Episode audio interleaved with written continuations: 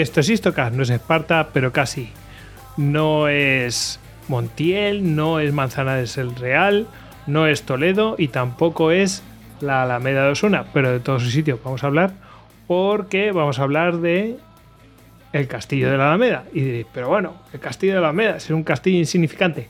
Es un castillo insignificante, es cierto, comparado con otros, por ejemplo el de Manzanares el Real, pero tiene un montón de cosas de las que hemos hablado y me ha parecido un ejemplo magnífico para traer y hacer un Instagram porque además da pie para hablar de otras ciertas cosas. Bueno, en fin, muy interesante. Cuanto más he ido indagando, más mm, eh, tirado del hilo y bueno, salen 400.000 cosas que bueno, os voy a comentar así en, este Histocast en el que me acompaña David porque bueno, obviamente cuando teníamos que hablar de Castillo yo me he acordado de David cuando bueno, todo esto surge porque visité el castillo, así de, así, pasé al lado y dije, ah, pues parece que está abierto, voy a ver.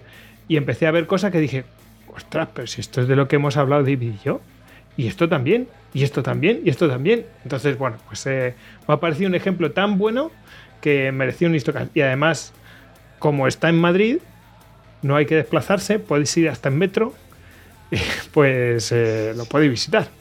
Y podéis ver lo que os vamos a comentar aquí y mucho más. Entonces, bueno, pues eh, nada, simplemente, además de decir que el Castillo de la Alameda es el Castillo de Madrid, porque es el único castillo que tiene el municipio de Madrid. Yo ahí lo dejo. Es curioso, ¿no? Pero es así. Castillo de la Alameda Osuna, que es un barrio de Madrid. Simplemente eh, eso. Y nada, pues aquí está quién? Pues David. Arroba David Nagan en Twitter. ¿Qué tal, David? Pues nada, aquí un programa más. Y como bien has dicho, fíjate, el único castillo que tenemos en Madrid, porque yo siempre he dicho que es el. O sea, no es de, la propia Villa de Madrid, sino de, la ciudad de Madrid. Ahora hay, que hay que entender que Madrid, actualmente.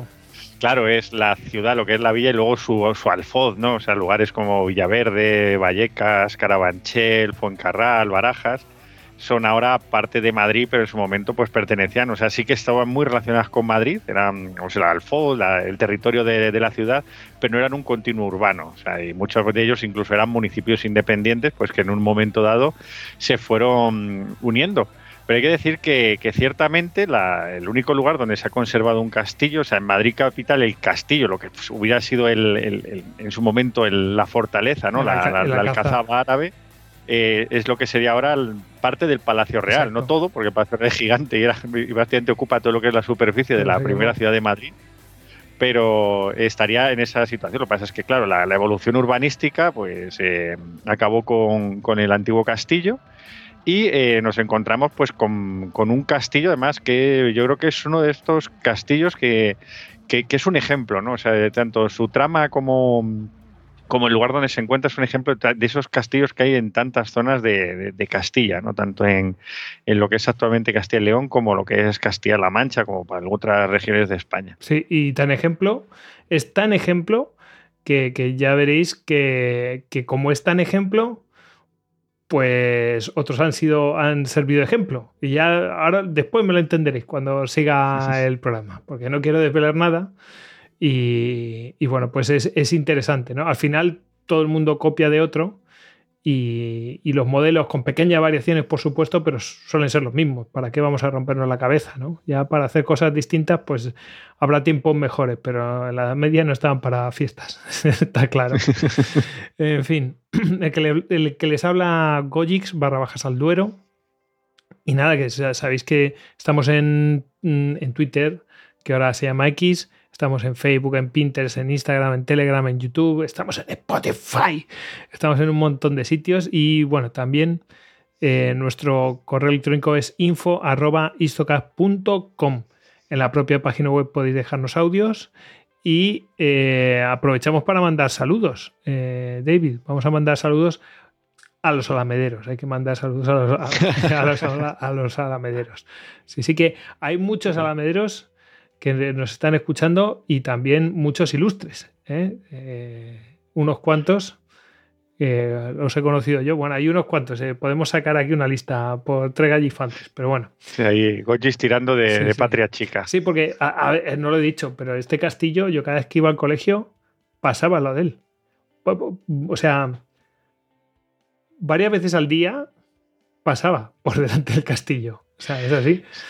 Sí, pero ese, es el ejemplo que hemos dicho muchas veces que nos pasa y no somos conscientes de que vivimos muchas veces tan cerca o, habitamos, no son tan comunes lugares históricos que no les damos, o sea, no, no son como, no, nos sorprenden, sino que forman parte de nuestra rutina y están ahí, o sea, y, en la comunidad de Madrid es, una cosa muy común y no solo con lugares, o sea, lugares históricos, incluso lugares icónicos, ¿eh? o sea, ahí lo dejo para, un futuro que lo desvelaremos. Yo en su momento viví en la calle Cervantes. Y dices, ostras, en la calle Cervantes es donde vivió Cervantes. Es como, ¿sabes? Y al lado pues estaba Lope de Vega y la leche. ¿No era donde la calle Cervantes no vivió Lope de Vega y viceversa o algo así? Tenía entendido. No, no, Cervantes, Cervantes vivió en la calle de Cervantes y no sé si Lope de Vega también vivió por ahí. Pero vamos, la, ah, la cuestión, es, la cuestión es que estaban todos ahí. Y al fin, o sea, un, un americano se le vuelve, o sea, le explota la cabeza. Es decir, ah, pero que aquí vivió este fulano, esta calle y tú has vivido aquí. pues, en fin, son, cosas un poco locas, pero son normales. Es decir, bueno, sí. Si eres eh, ciudadano de, yo qué sé, un soriano, dice, pues aquí vivió Antonio Machado. Claro. y, tú, y tú pasas todos los días por delante. Pues sí. Es como, bueno, pues. Yo que sé, a uno que, claro, en su pueblo pues ha nacido algún personaje ilustre y pasas todos los días delante de su casa. Tuyo, o sea, Exactamente.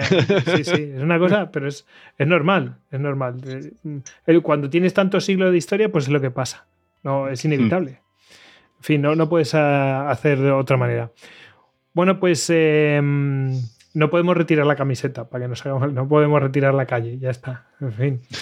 bueno, pues em, seguro que los alamederos nos están escuchando a través de la app de Histocast para Android y si no, pues las que tiene iVox, eh, tanto para Android como para la plataforma de iOS. Y mm, bueno, mm, si queréis ayudarnos, pues ya sabéis, nos dejáis los comentarios tanto en Spotify como en iVoox como en iTunes y bueno, pues los, las cinco estrellas, los me gustas, ya sabéis. Todo eso hace que adquiera mayor viralidad eh, y nada, pues eh, llegue a más gente y pueda disfrutar de, estos programas que estamos haciendo. Y si queréis ayudarnos más y tenéis ese empeño, bueno, pues os podéis hacer mecenas. Tenéis tres opciones: ser eh, mecenas a través de Patreon, ser mecenas a través de Evox con las suscripciones para fans o en YouTube, pues a través de los miembros del canal. Por supuesto, en YouTube podéis dejar también comentarios, como no. De hecho, nos dejéis bastantes. Y nada, pues eh, esas, son eh, las recomendaciones. Recordaros que nosotros tenemos un proyecto de viaje al Mosa. Si queréis informaros sobre el viaje, por supuesto, nos podéis escribir al correo electrónico info.istocas.com, que es nuestro correo electrónico, y, o mm, ir directamente a la página donde mm, os transmitimos mucha más información. Bueno, istocas.com barra viaje mosa. istocas.com barra viaje mosa. Y mi última recomendación es que no contratéis Choico. ¿eh? Decirlo a vuestros amigos, a vuestros familiares y a vuestros vecinos. No contratéis Yoigo. Bueno, pues nada, vamos a ir con el programa. Bueno, pues eh, para empezar, yo creo que David lo suyo sería, pues, mm, como va a haber cosas visuales que nosotros lo intentaremos explicar, pero hombre, si lo veis, mucho mejor. ¿no? Entonces, eh, los que lo vean por YouTube o por Spotify, pues guay. ¿no? Porque, ojo, por Spotify también tiene vídeos, ¿eh? En fin. Sí, eh, o si no, vamos describiendo lo que lo sí, Lo, lo, vamos a describir, pero igual la vamos a pasar una presentación que se llama istocast.com barra Castillo Alameda. istocast.com barra Castillo Alameda. Bueno, pues eh, ahí va a estar la presentación que vamos a ir poniendo, vamos a ir pasando. De todas formas, bueno, pues ya eh, si buscáis Castillo Alameda, bueno, pues os saldrán 400.000 imágenes de este castillo. Algunos le llaman Castillo de Barajas, pero lo siento mucho, era el Castillo de Alameda. Eh, es así. En fin. Em, de hecho, de hecho hay, mítica rivalidad. Hay, alguna, hay algunas informaciones en la Wikipedia que remiten al castillo de Barajas, pero enseguida pone desambiguación y te redirige al castillo de. O sea, no, tiene ni que pinchar. Te lleva al castillo de la Alameda y pone también conocido como el de Barajas. pero castillo de la Alameda. En fin. Pues nada, vamos a, vamos a empezar y, hombre, eh, lo primero que deberíamos decir es donde está situado. Bueno, pues a ver, la Alameda Osuna es un barrio, hoy en día es un barrio de Madrid. Está eh, al noreste, mm, está ahí, está entre el este y noreste. Está entre lo que sería eh, en lo que sería el centro de Madrid y el aeropuerto de Barajas. Más pegado al aeropuerto de Barajas. Muy, muy pegado. De hecho, es un barrio que, bueno, pues la mayor parte de la gente vive del aeropuerto de Barajas o servicios mm, al láteres, ¿no? En fin, mucha gente vive de eso. Bueno, eh, donde está localizado el castillo, pues es un, lugar alto. Em, no es el más alto de la zona, pero digamos que todavía está como, la parte más alta de, lo que sería la loma que va cayendo hacia el valle, hacia, hacia donde hay un, hay un arroyo. Em, en realidad este castillo lo que hace es dominar ese arroyo, que es el arroyo de las rejas. Hay otro barrio, cruzando la Nacional 2, que se llama. Eh, el, otro barrio se llama el, barrio de las rejas. A ver, que os lo, voy a mostrar. ¿Vale? En la presentación, ahí va. Bueno, pues aquí se ve. ¿Veis? Este sería la Alameda y el arroyo de las rejas, bueno, pues aunque está así muy pixelado, pero es que estaba muy bien hecho esto, bueno, aquí viene todo lo que es la zona del aeropuerto, el barrio de la Alameda es esta parte, a ver si mm, no, tengo el puntero. Bueno, eh, ¿veis dónde pone Alameda? Bueno, pues Alameda, ahí justo donde está, justo donde pone Alameda, toda esa cosa estirada, eso de ahí es el barrio de la Alameda. Y justo encima, justo encima, bueno, pues eh, viene, estaría el castillo. ¿vale? Un, comentario que te quería hacer es que Barajas y la Alameda es una zona muy curiosa de Madrid. A mí me recuerda a otra zona que hay justo en el, otro, digamos, al oeste de Madrid. Esto sería la zona más al este, pues la zona más oeste que es Aravaca, que realmente no forman un continuo urbano. Siendo parte de Madrid estuvo mucho tiempo y son continuo urbano. Son zonas que están incluso más allá de la M40, o sea, lo que sería la estructura geográfica de Madrid, están muy lejos de lo que es el centro, ¿no? De todo el, el digamos, el el núcleo urbano, ¿no? Y que pues en los últimos años sí que por los desarrollos urbanos que ha habido, sobre todo por la calle Alcalá y demás, sí que ya están más, más dentro del continuo urbano, pero seguramente tú que eres de aquella zona, cuando eras más joven, pues te recordarás que para Madrid seguramente tendrías un tirón, ¿no? O sea, que había zonas que realmente eran no, no eran propiamente continuo urbano. Y, esto es bastante curioso, claro, que siendo Madrid este tipo de ciudad, y siempre tuvo pues estos barrios que son históricos, como Barajas, Aravaca, que estaban fuera del continuo urbano. O sea, no, no se hicieron una, o sea, no se unificaron en ayuntamiento siendo continuos, sino que estaban todavía eh, en distintos puntos. Y que poco a poco, pues la, los desarrollos urbanísticos los han ido uniendo y sobre todo eso Barajas, además su nombre lo dice y todo el mundo la conoce, supongo que fuera de Madrid internacionalmente, por el aeropuerto, que es ese monstruo que tiene al lado, o sea, que realmente es el, eh, motor económico de, toda esa zona. Y luego otro comentario que has hecho, lo del arroyo Rejas, es que también en Madrid es muy común que todas las grandes vías de comunicación, autovías y demás, sigan el curso de antiguos eh, arroyos. camino ya te lo además, claro, Claro, son zonas que de, por sí no están urbanizadas porque son arroyos y cuando hay inundaciones y demás, pues no se puede construir, pero sí que se construyeron vías de comunicación. Tenemos, por ejemplo, el ejemplo de la M30. La M30 en su zona sureste también sigue el curso de otro arroyo, el arroyo Abroñigal. Claro, esto luego produce sobre todo problemas cuando hay muchas lluvias muy fuertes. Es verdad que todos estos arroyos están canalizados y de normal no ocurre ningún problema, pero si hay lluvias muy muy fuertes sí que suele haber problemas de inundaciones y demás en estas Así Es.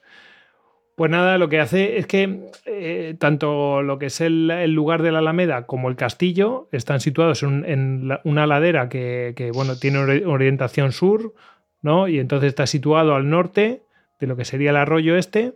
Y bueno, pues en esa ladera, en lo alto de la ladera, pues está el castillo. Entonces, pues domina eh, este, esta zona del arroyo, que el arroyo va prácticamente sigue el curso de la Nacional 2, como tú has dicho, y termina ¿dónde? Pues termina en el Jarama. ¿Dónde termina exactamente? Pues termina prácticamente donde está lo que llamamos el puente San Fernando. Vamos, yo siempre lo he conocido como el puente San Fernando. Y que, bueno, en realidad se llama puente. Porque está para ir a San Fernando de Henares. Ahí siempre se forma tasco. y es el. Eh, en realidad se llama puente de viveros. Y, bueno, pues eh, ¿qué pasaba ahí? Pues que junto, o sea, hacía una confluencia, ¿no? Eh, se juntaba tanto el arroyo de Rejas con el, con el río Jarama y bueno, pues hacía una especie ahí al lado, se formaba un vado natural. Pues debe ser por los materiales arrastrados, bueno, en fin, el caso es que se formaba un vado natural en épocas de estío y bueno, pues era un lugar de paso natural para cruzar el río desde época prehistórica. Era un lugar, pues, obvio para cruzarlo, ¿no? Y entonces, bueno, obviamente también se aprovecha, toda la gente, pues aprovecha y construye un puente ahí, es mucho más fácil, ¿no? En lugar de paso natural, pues se construye ahí el puente, porque además todos los caminos, pues se construyen para donde hay vados, obviamente. entonces, lo lógico es colocar un puente ahí. Bueno, en fin. Y, y bueno, pues entonces, ¿qué estamos hablando? Pues que eh, este castillo y ese lugar de la Alameda, pues eh, mm, dominaban la zona y tenían otras ventajas. Como hemos dicho, estaba en la ladera norte del arroyo, le daba la solana, estaba protegido del viento, contaba con, eh, tierras fértiles y tenía agua disponible. Como no estaba en lo alto de la ladera mm, totalmente, pues estaba protegido del viento. Entonces, también la orientación que tiene, que es una orientación no exactamente sur, sino una orientación, eh, pues em, sur, eh, sureste, ¿no? Mm, mirando hacia el sol un poquillo, no, no hacia el sur del todo, entonces los vientos dominantes, ¿de, dónde te vienen? Justo por la espalda, pero tú ya estás cubierto por la ladera. Mm. Entonces, bueno, está, está bien, es un lugar bastante idóneo. Con lo cual, pues... Sí, y luego... Sí, perdón. No, para, añadirte así como, como valor estratégico. O sea, si nos vamos a, a, un contexto mayor, o sea, lo que sería ahora mismo toda la comunidad de Madrid, eh, esta zona eh, controla el río Jarama, pero es que muy cerca tiene su confluencia con, el río Henares. Sí. Eh, estamos hablando de los dos grandes pasos naturales que vienen desde el norte de la sierra, o sea, por donde se puede bajar hacia el sur, hacia el Valle del Tajo y, todo lo que son las grandes ciudades del Tajo, como es Toledo en la Edad Media. O sea, esto eran zonas de correría básicas. O sea, la zona de, por ejemplo, Alcalá de Henares, eh, pues controla el Valle del Nares. Luego, más al norte de, la zona de Barajas está Talamanca del Jarama, que controla el Valle del Jarama. O sea, eh, son, eh, estos ríos eran auténticos corredores por donde se podían en la Edad Media, pues se utilizaban básicamente pues para, para, hacer cabalgadas en territorio enemigo. O sea que, bueno, y, anteriormente también eran zonas de paso, zonas por las que se podían acceder en tiempos de paz, zonas de comercio y en tiempos de guerra, pues zonas de vulnerables, ¿no? Para que desde el norte o desde el sur se pudieran acometer ataques. Y por ahí que, que estos puntos sean muy estratégicos. O sea, siempre hay que pensar, yo siempre digo, en la, en la Edad Media, o sea, antiguamente siempre hay que pensar en el contexto eh, valle fluvial, valle fluvial y cadena montañosa. Eso es lo que, lo que va, digamos, eh, rigiendo la geografía. Sí, sí. Y luego otra cosita, eh, eh, estamos aquí hablando de la Nacional 2, para los que no lo conozcan, lo, damos, lo estamos dando por hecho, pero la Nacional 2 es una de las vías más mm. importantes que en el país, si no la más importante, está entre las dos primeras, ¿no? Eh, mm, vamos a ver, la Nacional 2 es la carretera, siempre se ha llamado carretera de Barcelona, la que lleva a Zaragoza, en fin. y la, esta, esta, vía es la que lleva a Alcalá de Henares. Imaginaos la, la importancia que tiene. Es decir, fundamental. es que es la vía que, une el centro de la meseta. O sea, si que prácticamente, o sea, si nos podemos quedar en contexto, cuando se hacen todas las carreteras nacionales radiales en la época de Carlos III, es la que une el centro, la capital, con todo el Valle del Ebro y la costa mediterránea catalana. Y Francia, Francia por ese lado. y Francia. es importantísima esta, esta vía de comunicación.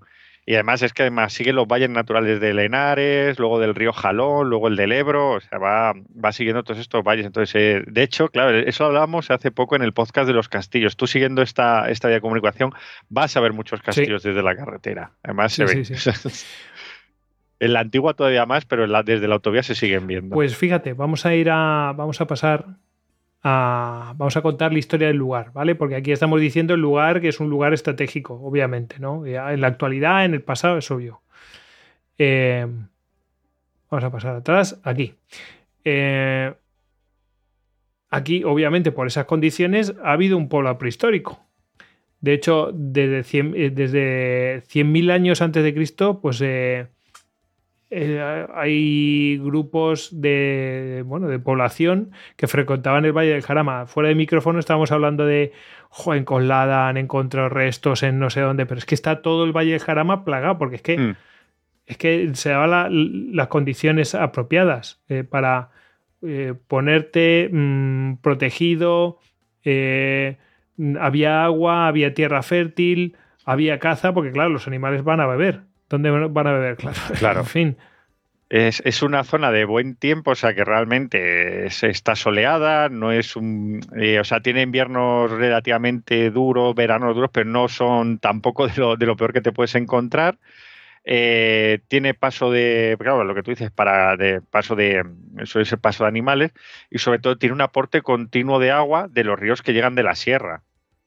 No, hace, no, no dependes de las lluvias, por ejemplo, sino que ya en la sierra de, normal es una zona que, hídricamente pues, recibe bastantes aportes en invierno y con todo el deshielo primaveral, pues desde ahí eh, va aportando a los ríos que, luego pues, transcurren por Madrid hacia hacia el río Tajo.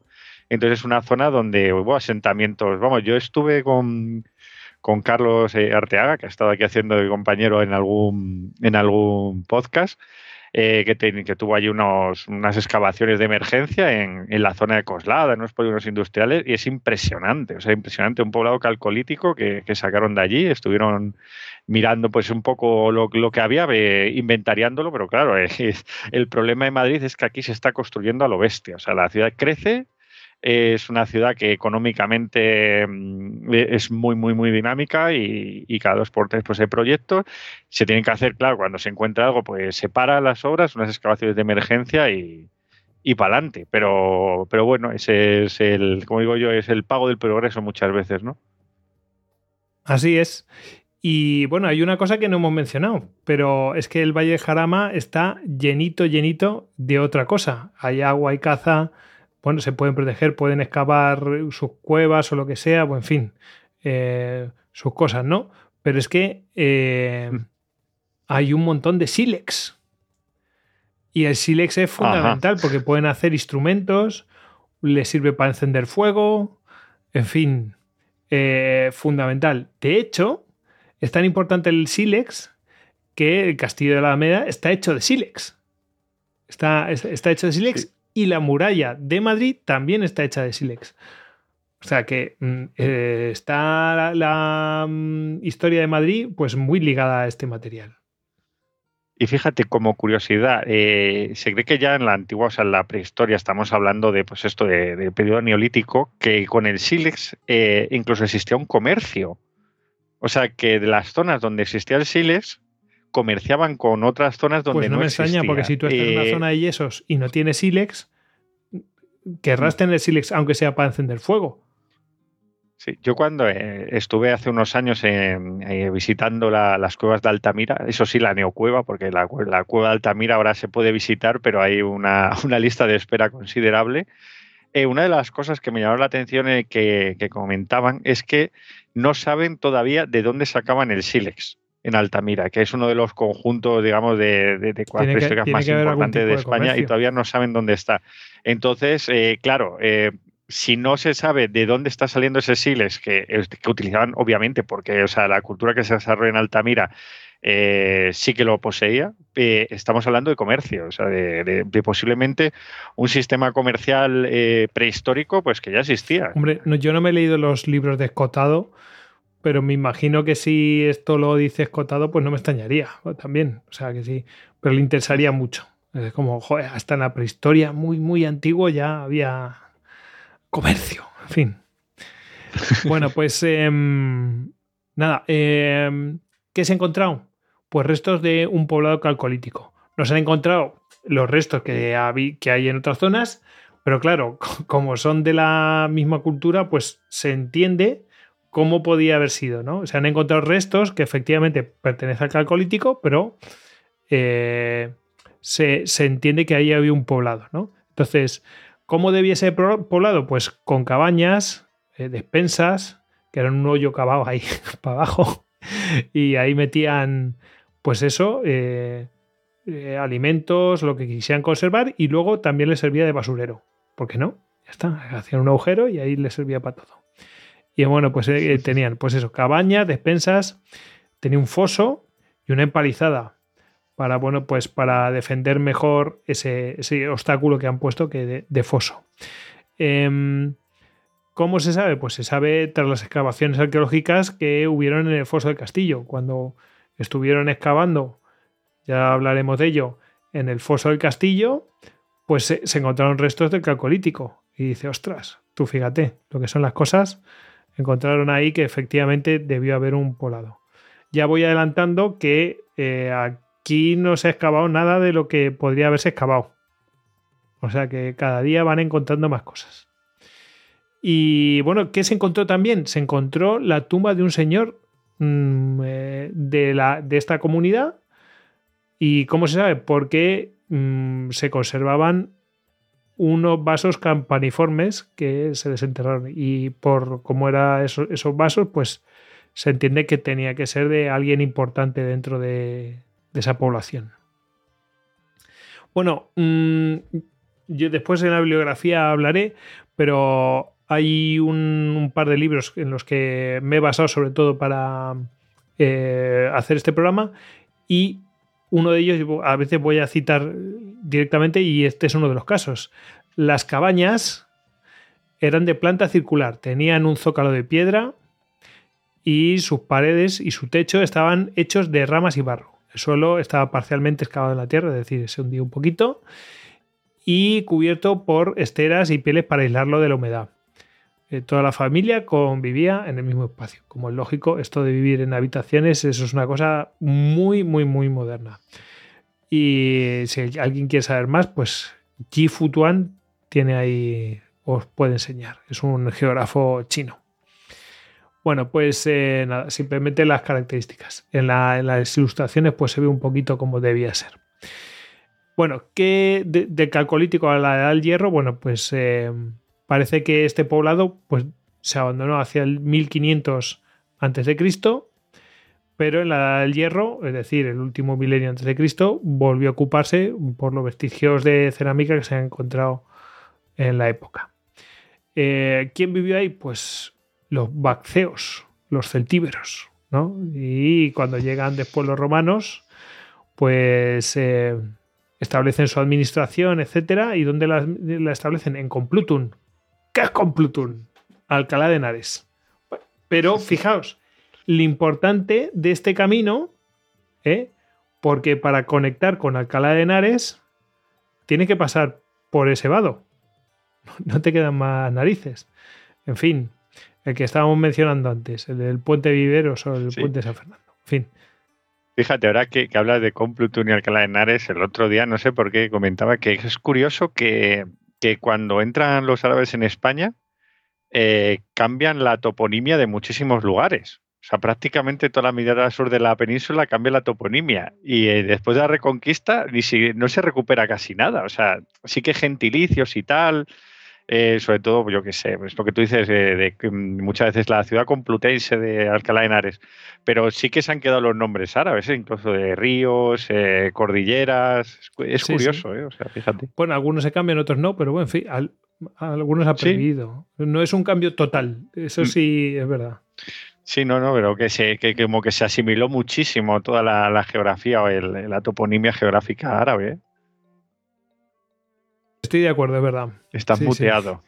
Em, bueno, eh, otra cita. Eh, mencionan, dicen, el poblado sobrevivió en época romana e incluso durante el periodo visigodo, en un emplazamiento cercano, aunque distinto, que aún no ha sido localizado. El, visigodo no se, no se ha localizado, el poblado visigodo, pero el romano, pues sí, estaba en la zona. Y eh, en el entorno del castillo han aparecido algunas cerámicas de esa época que dan fe de su existencia. Efectivamente, visigodos ha tenido que haber porque se han encontrado mm, cerámicas de la época, pero mm, no se han encontrado vestigios de. En la zona, justo, justo eh, en la zona de excavación, no se han encontrado. Eh, más que unas cerámicas y ya está. ¿Vale? Por eso no se descarta encontrar más vestigios. Es decir, esto es excavar. A ver, por la zona que es, En cuanto hagan así un hoyito, van a aparecer cosas. Estoy convencido. Lo que pasa es que mm, la zona ha sufrido también, pues, bastantes intervenciones, aunque es cierto que para ser una zona urbana es una zona tan amplia que, no mm, que se ha conservado que es hasta, hasta extraordinario. Luego veremos por qué, ¿vale? Pero, pero es verdad que no han construido un edificio encima directamente, ¿vale? Bueno, pasamos, estábamos hablando de los visigodos, pasamos a la reconquista. ¿Mm? Bueno, pues, ¿qué pasa con... Eh, vamos a, a, pasar a la reconquista. Eh, la región, esta región, pues eh, obviamente durante la, la, época, la Edad Media, una vez que llegan los musulmanes, pues bueno, pues esta zona se convierte en una zona de, de frontera. la marca media, o sea, en toda la, la zona de Toledo y, que controla, digamos, que hace de colchón con los reinos cristianos del norte y es una zona de, vamos, de, toma y daca, ¿no? Tanto al norte como al sur del Guadarrama hay incursiones continuamente y, claro, todo eso obliga a que cualquier paso, eh, cualquier zona por donde puedan entrar tropas, además, que lo hemos hablado en otros podcasts, era una guerra muy rápida, guerras de cabalgada, grupos pequeños, grupos que se iban escondiendo hasta que podían mostrarse y atacar en la retaguardia del enemigo. Entonces tenía que eh, guarnecerse todo con castillos y cada castillo pues era un punto, una, o cada atalaya era un punto donde se podía frenar, se podía fijar a esos enemigos y ya poder contraatacarlos para Con destruirlos. Leonor hablamos bastante de eso, sí. Y bueno, los nuestros de castillos y tal. Em, bueno, entonces, bueno, esta región se convirtió en zona de frontera, especialmente cuando Castilla surge y empieza a bajar para el, sur, En fin, entonces hay mucha zona despoblada. Entonces, otra de las citas que, voy a poner, no, van a haber tantas citas, pero bueno, esta es una de ellas. Eh, a partir del siglo IX, la región al sur de la sierra se convirtió en zona de frontera. La defensa se articuló mediante fortificaciones repartidas a lo largo de las vías y los cauces fluviales, y Complutum fue despoblada a favor de una plaza que estaba situada en alto y al sur de Alcalá de Henares. Se llama Alcalá la Vieja. Alcalá la Vieja. que queda el castillito ahí. En También se fundaron nuevas ciudadelas como Mairit, que es la que hoy conocemos como Madrid, que dominando el Valle del Manzanares, y a ambos lados del Jarama, Paracuellos y Rivas, la vía que pasaba por, este por ese punto adquirió un nuevo valor estratégico. No solamente unía Alcalá con Madrid, sino toda la red defensiva.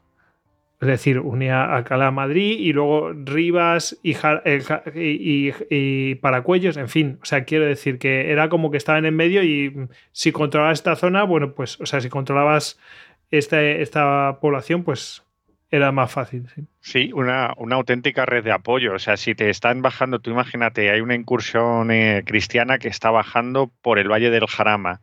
Eh, tú tienes tropas en, Madrid, ¿no? En Madrid. Eh, o tienes tropas más al sur. A ti para, para que para que la, digamos, para tener puntos donde las tropas no se van moviendo aquí como en el Civilitatión. O sea, tú no vas ahí, venga, me muevo, sino que necesitan puntos de aguada, puntos de descanso, puntos para agruparse, Em, digamos, eh, zonas donde, donde, los exploradores puedan salir, ubicar a las tropas enemigas y tener un refugio. Claro, ahí, ahí es donde está la red de, fortificaciones. Y claro, teniendo este, un punto como estos que te está uniendo a lo mejor a una jornada o dos jornadas a caballo del punto crítico, pues te da un punto de apoyo muy fuerte para poder eh, reforzar las posiciones. Pero tú fíjate, aquí no hicieron eso. Quedó despoblado. Quedó despoblado. Sí, pero eh, el, pero está despoblado porque es imposible. O sea, para, poner una ciudad en estas condiciones tienen que ser ciudades muy fuertes. Como por ejemplo, eh, eh era fuerte porque tenía la Alcazaba y alrededor que es una población amurallada.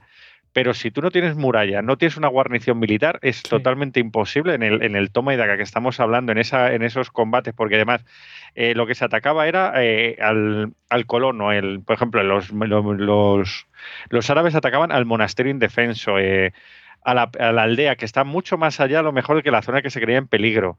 Eh, a zonas que lo que querían era botín, esclavos. Eh, los cristianos hacían lo mismo. Tú, no vas a atacar un punto fuerte. O sea, de hecho, en cuanto tú atacas y tienes tu botín, te conviertes en, digamos, en vulnerable, porque estás arrastrando un peso que te hace vulnerable a un contragolpe. Entonces, estamos hablando de que se, genera una zona muy despoblada, que solo está poblada por, estructuras militares. Eh, ¿Y qué hacen? Pues bueno, pues eh, como se habían fundado para cuello arriba, pues se reparten con Mairit y con, y con Alcalá la Vieja. Y entonces, bueno, se concentran, dice, la, inseguridad hizo que la población se concentrara en estos enclaves y sobrevivieron pocos mm. asentamientos rurales. Como tú dices, muy poquitos porque eran presa fácil pues para las racias de uno y otro lado. Así que la Alameda quedó despoblada. ¿Qué pasa? Que al llegar el reino de Castilla, al, eh, llegar el reino de Castilla reconquistar esta zona, bueno, pues crea una aldea de repoblación hacia el año 1200. Vamos a poner... En el año 1200, la frontera, ¿dónde estaba? Pues ahora mismo no, me, no te sé decir, pero vamos. Sí, en, en 1212 fue la batalla de las mm, Navas. Eh, sí. Esta, en, la, Castilla, o sea, toda la zona del sur del Tajo, por tanto ya era una zona segura.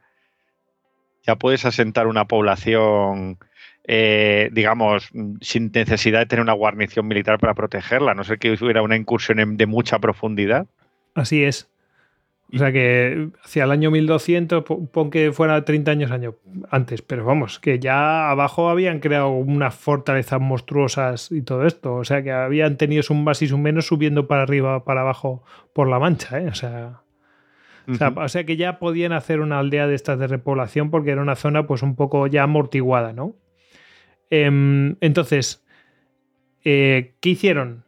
Pues lo clásico para favorecer la colonización de la región, para hacerla productiva, es decir, esto es un terreno que está por explotar, pues eh, ¿qué hacen? Pues eh, las zonas que están ahí despobladas y todo esto, como estamos diciendo, pues se le incentiva. Eh, ¿Qué hacen? Pues a los nuevos pobladores se les atrae pues, con privilegios y exenciones fiscales, es decir, no tienes que pagar impuestos y además es tuyo todo lo que puedas ocupar de terreno, todo lo que puedas tú explotar, eso te lo puedes quedar.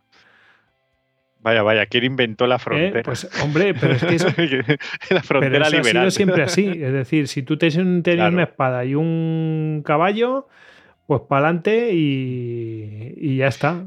Sí, eso, y estamos hablando eh, realmente de la Edad Media española, o sea que la frontera no se regía como en el resto del sistema feudal europeo. O sea, ahí el, se podría, digamos, hay una, un sistema de, ascensor social totalmente distinto en el resto y de Europa. ahora vamos a hablar de una familia que es claramente un ascensor, o sea, de ascensor social, brutal. ¿eh? Em, esto además me recuerda mucho al oeste, ¿no te parece? Es que es que es eso. Sí, sí, es que es, el sistema que hablamos muchas veces de la frontera que, se exporta a Estados Unidos, que se convierte como ese prototipo de, del hombre que llega allí se hace un nombre, ¿no? O sea, de, del paradigma, ¿no? Que, que muchas veces el, el, propio Estados Unidos lleva, lleva gala, ¿no? El de el, de, el, hombre como nombre, o sea, la persona como el centro de todo, ¿no? O sea, por encima del Estado, lo que le intenta diferenciar siempre de Europa, ¿no? Lo de, de tener esa, independencia en teoría del Estado, de los sistemas gubernamentales y demás. Y aquí en la frontera, en la Edad Media, era parecido. O sea, muchas de las fronteras se regía por sí mismas. O sea, eh, se crean las milicias concejiles y ellos se defienden de los ataques, eh, se organizan, organizan el territorio y, claro, a base de secciones fiscales atrae población de otros lugares y, y claro, si tú encima mm, vas generando una riqueza, vas teniendo tu dinero, puedes el primer año, pues venga, me compro una, me compro una ballesta, el segundo, pues me compro un caballo, en el tercero, pues me apunto a tantas incursiones, vas generando, ganando, teniendo ganancias, teniendo dinero. Eh, a lo mejor inviertes, puedes crear hasta tu propia cuadrilla o tu propia mesnada y, empiezas a medrar ahí. Es un ascensor social de la época tremendo. ¿Y qué pasó? Pues que donde, bueno, pues eh, eh, esto, esta gente que venía y dónde se asentaba, pues en los lugares que objetivamente eran los mejores. Así que, ¿qué lugar eligieron? Pues volvieron a elegir la zona de la Alameda, porque tenía unas condiciones naturales que favorecían eso, es decir, solana, agua, tierra fértil, controlabas el, el valle, no te daba el viento. O sea, quiere decir que es que no hay que buscar más, no hay que buscar lugares nuevos mm, vuelves a asentarte en el sitio donde ya hubo asentamientos, porque era un lugar objetivamente bueno, lógico, en fin. Y esto, pues eh, se crea esta, esta aldea de la Alameda, pues hacia la segunda mitad del siglo XIII. ¿Y de qué toma el nombre? Bueno, pues de una serie de álamos que eh, flanqueaban el arroyo de las rejas.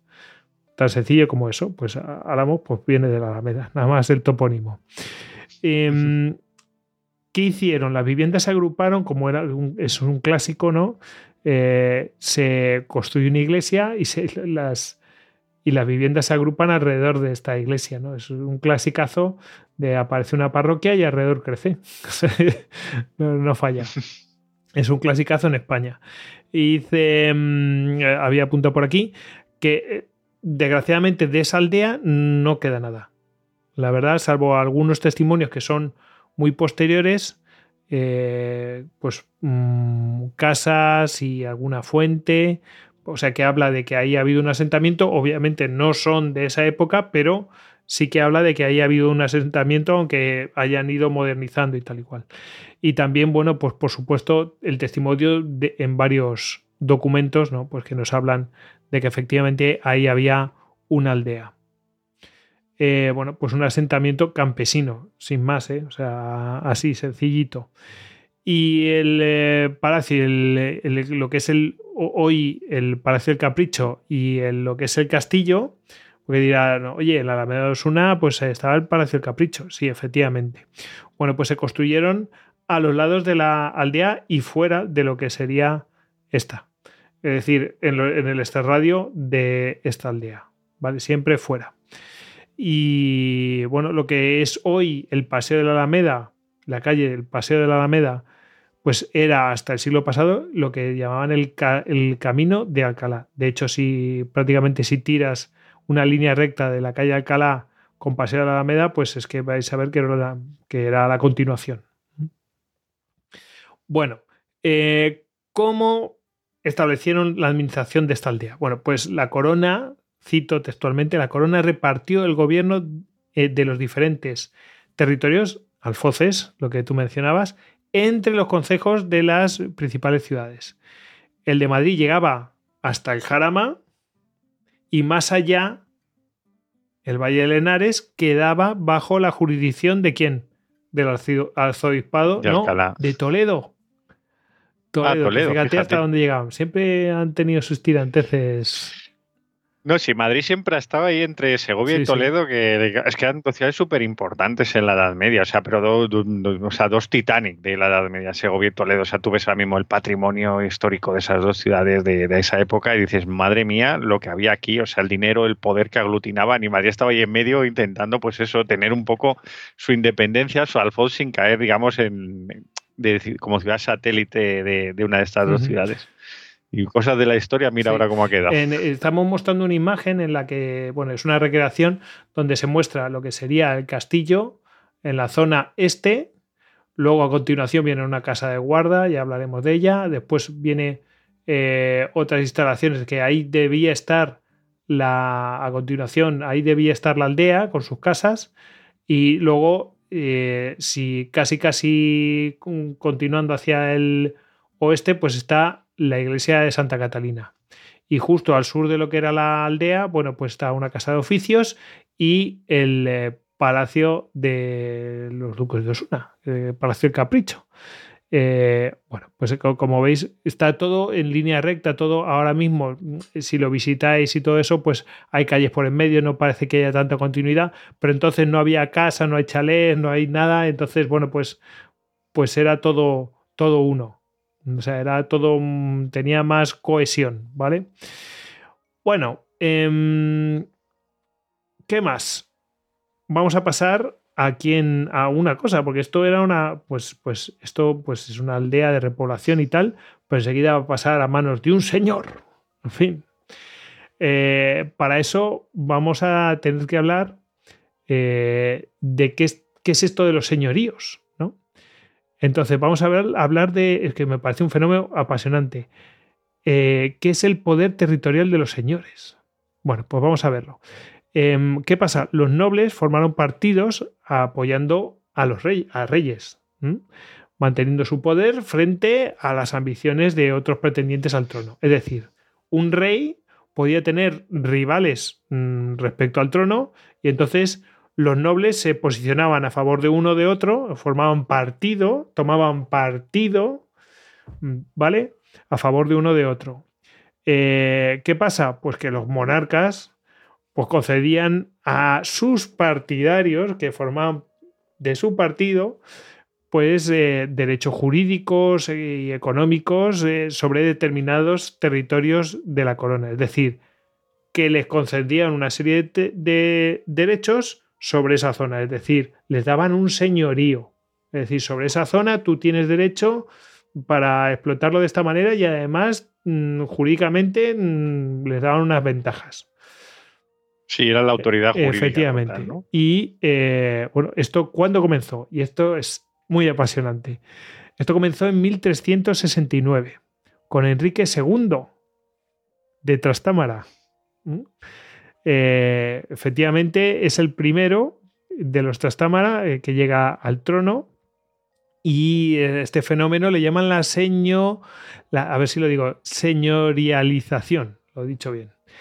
Y este proceso, bueno, pues sucedió con Barajas y la Alameda que pasaron a ser señoríos de los Mendoza. Los Mendoza que fue una familia súper importante en la historia de España. Sí. ¿Ibas a decir algo? No, iba, iba a comentarte que, en esta época, claro, en, el siglo XIV, eh, hay que tener en cuenta que crece muchísimo, o sea, la corona de Castilla, si por poner un ejemplo, ya unida con, León, crece muchísimo en territorio. ¿Qué pasa? muchos de esos territorios, que sobre todo en la frontera, que, caen en, manos del reino, eh, pasan a estos señores. Entonces, eh, eh, dentro de lo que es el, propio reino se van creando pues, pequeños núcleos de poder muy grandes que, claro, cuando empiezan a tener carácter político, cuando empieza a debilitarse la monarquía, pues por, por lo que tú dices, por rivalidades internas y demás, acaban pues siendo muy muy poderosos y no es hasta que llegan los reyes católicos en Castilla por ejemplo Isabel la católica que directamente, o sea, les pone coto y lo que se llama aquí lo de cuando empiezan a desmochar las, las torres, ¿no? Porque las torres en las ciudades eran los núcleos de poder. Realmente podías tener una mesnada dentro de una ciudad y en un momento dado dar un golpe de mano. Mira, hubo un rey en, Castilla, Juan II, que es que eh, hasta lo secuestraron los nobles. Realmente le, le secuestraron pues eh, para dar un golpe de mano y, cambiar las políticas que a ellos les interesaban. O sea, hubo un momento en que, en que tenían un poder tremendo y había regiones enteras eh, dentro de, estos reinos pues, que eran controladas por ellos. Y claro, cuanto más poder aglutinaban, eh, pues eh, al final pues más, desestabilización había. Y esto fue uno de los motivos por los que tanto tiempo después de la Nava de Tolosa y de la conquista de, Andalucía Occidental se paró la reconquista en, Castilla por toda esa conflictividad interna que había entre, por todas esas guerras civiles y demás, que además eh, los pues otros reinos eh, ibéricos participaban también eh, de un bando, de otro, incluso tenían pues sus propias, digamos, cuitas nobiliarias, ¿no? O sea, fue, fue un periodo bastante turbulento en este sentido y uno de los hitos que, que, que, siempre se ha dicho en la historia de España es cuando llegan los reyes católicos y ponen orden, o sea, ponen orden toda esa nobleza levantisca y, digamos que a partir de ahí pues los nobles siempre estarían al servicio de, la corona, o sea, seguirían con sus privilegios, pero siempre remando, digamos, en la misma dirección, no poniendo y quitando reyes, ¿no? Eh, está muy bien que lo hayas dicho, porque ahora iremos con ello. Em, bueno, interesante. Eh, te iba a mencionar otro caso de, nobles levantiscos que estaban poniendo ahí a, a la monarquía complicada, bueno, pues eh, el, rey de Aragón, Ramiro II, el rey monje, y su famosa campana de Huesca. El que no sepa, que, lo, busque, que... lo busque. Hay un cuadro maravilloso. O sea, que el pintor, la verdad es que se recreó ahí. O sea, escucharon la historia y después miréis el cuadro y es brutal, brutal. Es la, bomba. En fin, es mismo caso, ¿eh? En plan de, oye, esto se me está subiendo a las barbas. en fin. Bueno, pues em, estamos hablando de los Mendoza, que les conceden este señorío. ¿Quién se lo concede? Enrique II. ¿Y cómo se lo concede? Vamos a ver, porque es muy, muy, muy interesante. A ver, para empezar, em, voy a saltarme un poco del, este, del, em, del, del guion Y voy a mencionar que es que esta casa de Mendoza es una casa pues nobiliaria, son nobles españoles, que tiene sus orígenes en la localidad de Mendoza, que está en Álava, en el País Vasco. La provincia de Álava, que está en el País Vasco. Un clasicazo, o sea, del norte para abajo. Van bajando, van bajando y bueno, al final se convierten, pues eso, claro, o sea, participan en todas las campañas de la Reconquista, van aglutinando territorios, van repartidos el botín y luego pues tienen un, pues un patrimonio inmenso. Eh, y bueno, pues los Mendoza entraron eh, al servicio del reino de Castilla durante el reinado de Alfonso XI, eh, entre 1312 y 1350. Vale, y habíamos dicho que Enrique II llega en 1369 decir, un poquito después. ¿Qué pasa? Que Enrique II no es rey. El que es rey es un hermanastro que tiene, que es Pedro I. Rey de Castilla, me refiero. ¿eh? Entonces hay una guerra civil eh, de los que están del lado de Enrique II y de los que están de Pedro I. ¿Cuál era el mote Pedro I? No me acuerdo, no me acuerdo cuál era el mote. Este no es el cruel o el pues justiciero. No, me acuerdo, pero Dependiendo del bando. No me extraña, porque fíjate, eh, hay una batalla que pierden, no me acuerdo cuál era la, batalla que pierden, eh, la pierde Enrique eh, y captura a algunos Mendoza. Y entonces, bueno, los caballeros que capturaban podían pedir rescate para liberarlos, ¿no? Entonces, bueno, el, caballero se llevaba una pasta. Y el, este, este Pedro se niega a que sea liberado, a que se le pague, a que le paguen un rescate a, sus soldados, a sus caballeros, eh, para liberar a, nobles enemigos, y coge y degolla eh, con sus propias manos a uno de los familiares eh, de estos de Mendoza, ¿no? Y, y, claro, ¿quién había al principio de la guerra la estaba perdiendo Pedro? Pero huye y pide ayuda al príncipe negro, eh, eh, que es el príncipe de Gales, Eduardo se llama. Y mm. entonces le ayuda. Y entonces empieza a ganarla. O sea, Esto en el contexto, ojo, de la guerra de los 100 Efectivamente, y empieza a bajar y, va y, bueno, vence a estos de partidarios de Enrique y Enrique y, bueno, captura a estos Mendoza. Y entonces, bueno, pues eh, este, este Pedro I, pues se niega a liberar y, bueno, él degolla con su propia daga a uno de los familiares de los Mendoza, ¿no? Y entonces esto lo presencia el, príncipe negro o llega a oídos de él y entonces dice, pero este tío, y coge y dice, pues ahí te quedas. Y entonces mm, le retira su apoyo y entonces vuelven a cambiar las tornas. Empieza a ganar Enrique II. Entonces, eh, ¿Qué pasa? Que el eh, Pedro I pues, se refugia en el castillo de Montiel y eh, mm, para no alargar un asedio y todo esto, bueno, pues hay un, caballero que se llama eh, Bertrand de Duguesclin, que es un francés que bueno, intermedia entre los dos hermanastros y dice, bueno, venga, vamos a hablar, vamos a hablar en un en, una tienda de campaña y tal y cual. Sí, terreno, neutral. Es cierto que Bertrand de Duesclin servía a Enrique II, eh, pero bueno, hace como de intermediario, ¿no? Y entonces, pues efectivamente, al lado de las murallas de, Montiel, pues establecen esa tienda de campaña y bueno, pues van a dialogar. ¿Qué pasa? Que la cosa debió subir de, de tono y entonces, bueno, pues eh, desenvainaron las armas o lo que fuera, ¿no? Y entonces en una de estas, bueno, Enrique II, que pues no debía ser tan ducho con las armas o tan fuerte o lo que fuera, pues estaba en situación de que iba a perder contra Pedro I, que se lo iba a cargar su hermanastro, eh, Pedro I. Y, se iba a acabar la guerra ahí prácticamente. Y entonces Bertrand de Duguesclin cogió y sujetó directamente a, a, Pedro I y le dio la vuelta otra vez a la guerra civil, una más, y le dio la, vuelta a la, a la, tortilla y entonces, mientras decía eso, bueno, o sea, mientras hacía eso, pues dijo esta famosa frase de yo no quito rey ni pongo rey, sino amparo a mi señor. O sea, yo no quito ni pongo rey, pero ayudo a mi señor, que esa es la famosa frase. Y efectivamente, Enrique II pues le dio muerte a, este, a, Pedro I y ahí pues prácticamente acabó la guerra. Ya está. Entonces, bueno, es, es curioso, ¿no? Y dices, bueno, pues esto tanta historia para los Mendoza, porque aquí es donde ascienden los Mendoza, por este hecho de haber de, que, han, sido capturados. Iban con caballo ganador. Claro, terminaron siendo estando en el caballo ganador y progresaron un montón. Eh, por cierto, ¿cómo se liberaron eh, los Mendoza que estaban capturados? El propio príncipe negro pagó su liberación. Para que veas lo cabreado que estaba. Estaba más cabreado que un mono. O sea, se supone que luchaba del lado de Pedro I y pagó su, liberación, la ostra. en fin.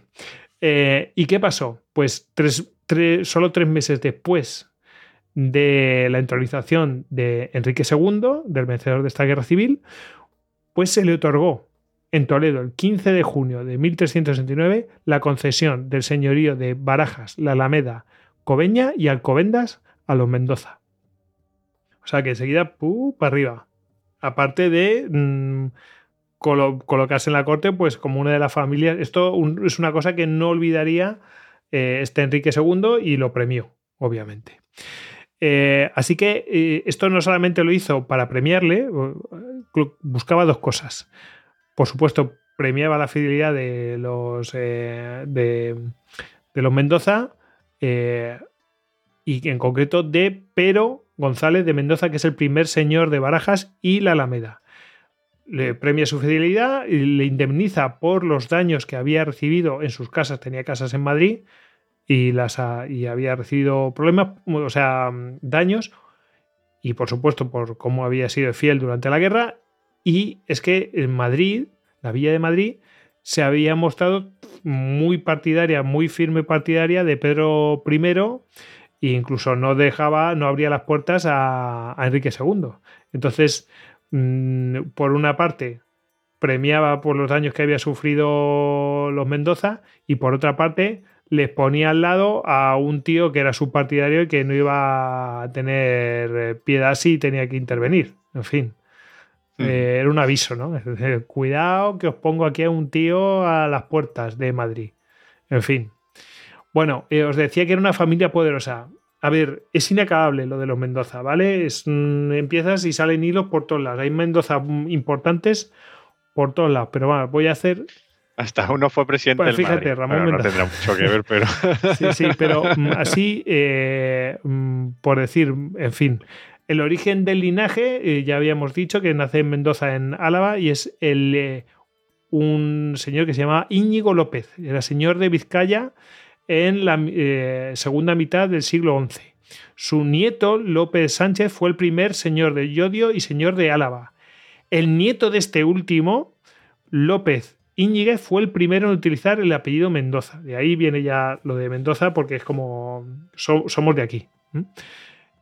Sí, la gente de dónde eran, sí, el lugar de procedencia. El hijo de este, eh, Íñigo López de Mendoza, eh, construyó la Torre Mendoza a principios del siglo XIII. Asistió a, las, a la batalla de las Navas de Tolosa y participó en la rotura del cerco de las cadenas de que custodiaban la tienda del Mira Mamolín, de la almohada de Mira Mamolín. O sea, fíjate, hmm. estaba en Tolsa. O sea, la, acción decisiva de la batalla con los tres reyes cargando estaba contra, a la par que el rey de Navarra, ahí, rompiendo las, las cadenas. O sea, claro, iba, iba con, con, los, digamos, la, la, guardia, las guardias reales, o sea, la gente que iba con la realeza, la gran, la gran nobleza, ¿no? Que, iba con esa caballería. estuvo ahí en Tolajazo. O sea, imaginaos lo importante que es esto. O sea, es decir, estaban lo, lo mejor, la, o sea, eh, eh, estos Mendoza estaban en, entre la, flor y nata. Claramente, todo, de los tres reinos que participan. Sí, de la élite feudal del momento. Y allí sabía que era su momento, no había otra. Y por ello se le concedió añadir una orla con las cadenas eh, a su escudo de armas. O sea que efectivamente, pues que igual que Navarra lleva esa cadena, en fin. Mm. Bueno, pues em, cuando los Mendoza y otras familias alavesas de caballeros pasaron a Castilla, pues entraron a participar en la vida pública del reino a través de una serie de actividades, en fin, que, que bueno, pues eh, que hubiera sido impensable en una monarquía pues eh, mucho más feudalizada o, más centralizada que como ocurría en otros países, ¿no? O en otras eh, zonas de Europa. Em, además de caballos y tierras, pues es lo típico del contexto de la Reconquista. Por acciones destacadas, la corona pues iba asignando puestos diversos en la administración del reino, pues con las consiguientes pues rentas y prebendas. Es decir, tú vas defendiendo mis intereses y te vas destacando, es decir, meritocracia pura y dura, yo te voy premiando a tu familia con esto, con lo otro y no sé qué, y tú pues vas teniendo prebendas. Es decir, una red clientelar, pero siempre que tú a mí me sirvas bien.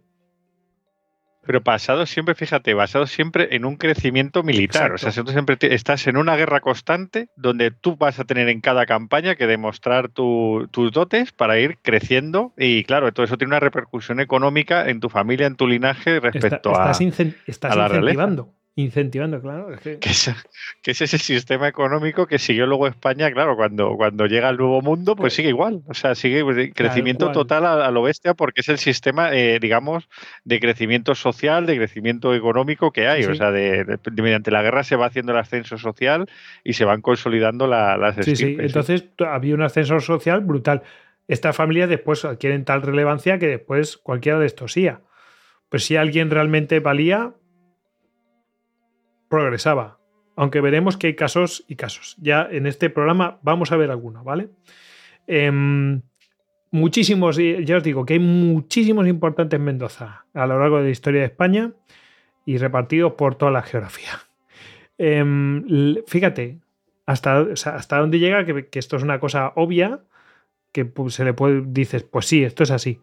Pero bueno, vamos a mencionarlo. La propia ciudad y provincia de Mendoza en Argentina llevan el nombre por el gobernador, aunque no la funda el gobernador de Chile, sí lleva el nombre este precisamente porque ordenó que se fundara, el gobernador ordenó que se fundara esa ciudad. Entonces se llama Ciudad de Mendoza y no sé qué y no sé cuántos. Entonces lleva ese nombre precisamente porque lo ordenó el gobernador este de, Chile, que fue el que, bueno, lo ordenó él.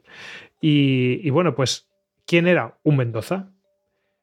Y este era el hijo, además, del virrey de dónde? De Perú, que también era otro Mendoza, lógicamente. El padre también.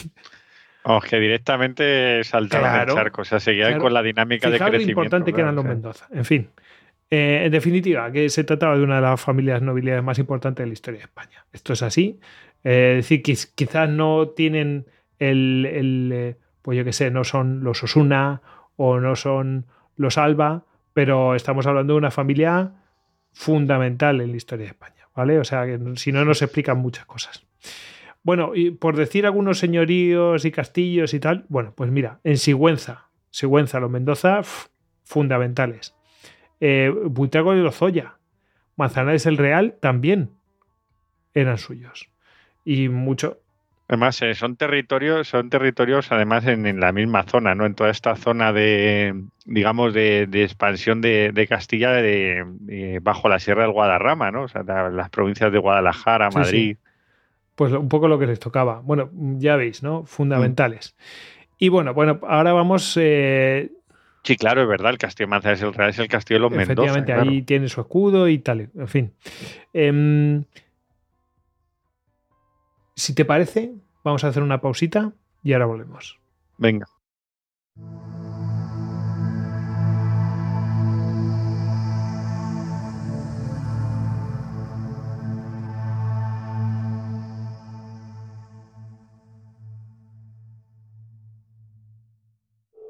Bueno, pues ahí está la luna. ¿Has pensado ya en lo que vas a decir? Sí, señor, lo tengo escrito en este papelito. Aquí estamos porque hemos llegado. Ah, yo, sin querer molestar, pero ¿no podrías decir algo un poco más trabajado?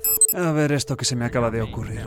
Un pequeño paso para el hombre, un gran paso para la humanidad. Hombre, mucho mejor. Istocast, ten en cuenta por lo que serás recordado.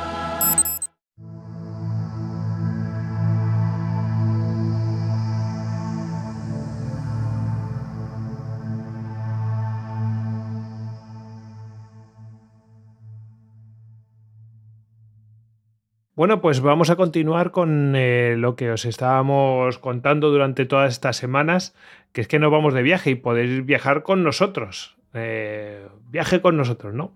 Y vamos a hacer un viaje al Mosa y eh, vamos a recorrer distintos sitios. Durante estas semanas os hemos ido informando de los distintos sitios, en hilos, en fin, y, comentando en el programa. Y hoy os vamos a mencionar otro de los sitios que vamos a visitar con este viaje, que es Rockrah. O sea, mítico lugar, ¿no? Pues donde dicen que, bueno, pues fue el final de los tercios. Cosa que es, bueno, pues se podría discutir, ¿no? Y debatir en el autobús mucho tiempo. Hugo, ¿qué, podemos Por supuesto. Claro, en, las horas de autobús son claves para, luego comentar lo que hemos visto. Bueno, ya, ya, hemos visto en otras ocasiones que vamos a visitar Bastón, vamos a visitar ubicaciones de la Segunda Guerra Mundial, de la Primera, pero también vamos a ver cosas de los tercios. Y precisamente vamos a ir a Rocroi y vamos a ver la ciudadela, porque todavía la ciudad se conserva tal cual con su ciudadela. Hay un museo también de la batalla, pero lo mejor de todo es que podremos situarnos en un lugar alto y ver todo el campo de batalla que está a los pies de la fortaleza, que sigue siendo un llano, aunque hoy en día está muy cruzado por caminos, pero todavía se sigue viendo perfectamente con la arboleda a la izquierda y ahí pues podemos contar con pelos y señales como fue la carga de Isenburg en el flanco derecho, como fue la, la carga francesa de la caballería también en el, en el, flanco izquierdo. Incluso el campo de batalla te va a poder dar las dimensiones para poder imaginar a, los cuadros españoles en primera fila y, y, los, y los cuadros balones y alemanes que había en la segunda fila que ya estaban conformados de distinta manera y que es por donde por donde los franceses rompen y rodean a la formación española. Todo eso se va a poder, a poder ver perfectamente y lo comentaremos y luego lo comentaremos también en el autobús, claro. Eso también es parte del viaje y además eh, es parte del atractivo, comentar la jugada. Y eh, en cualquier caso, si queréis eh, bueno, pues participar en este viaje, viajar con nosotros, pues tenéis nuestro email info.istocas.com para averiguar más información y si no la página web istocas.com barra viaje mosa. istocas.com barra viaje mosa. Ahí tenéis bastante información y el método de contacto que es nuestro email ya lo sabéis bueno pues nada chicos vamos a continuar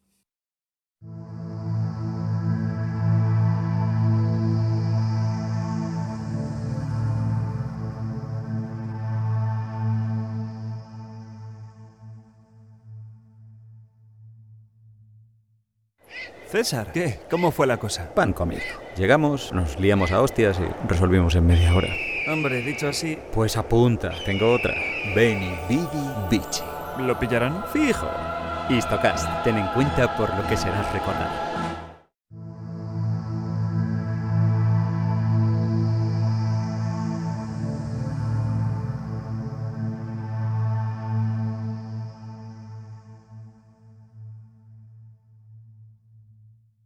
Bueno, pues eh, estamos de vuelta de este descansito y ¿qué tenemos aquí? Vamos a ver, os estamos mostrando una imagen de la actualidad, pues un poco pues que, está urbanizado y la zona. Bueno, si fijáis, si, os fijáis en los puntos blancos, veis una linealidad. A ver, no está norteado este, esta imagen, ¿vale?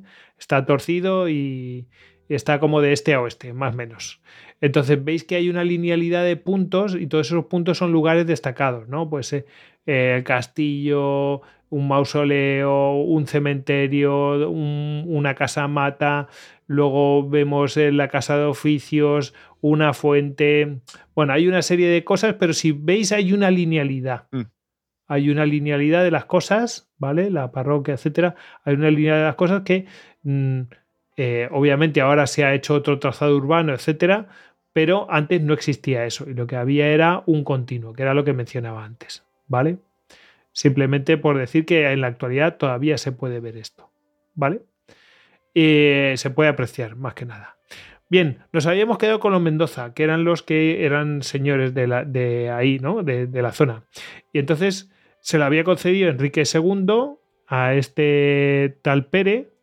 Eh, Pere de. Lo, diré.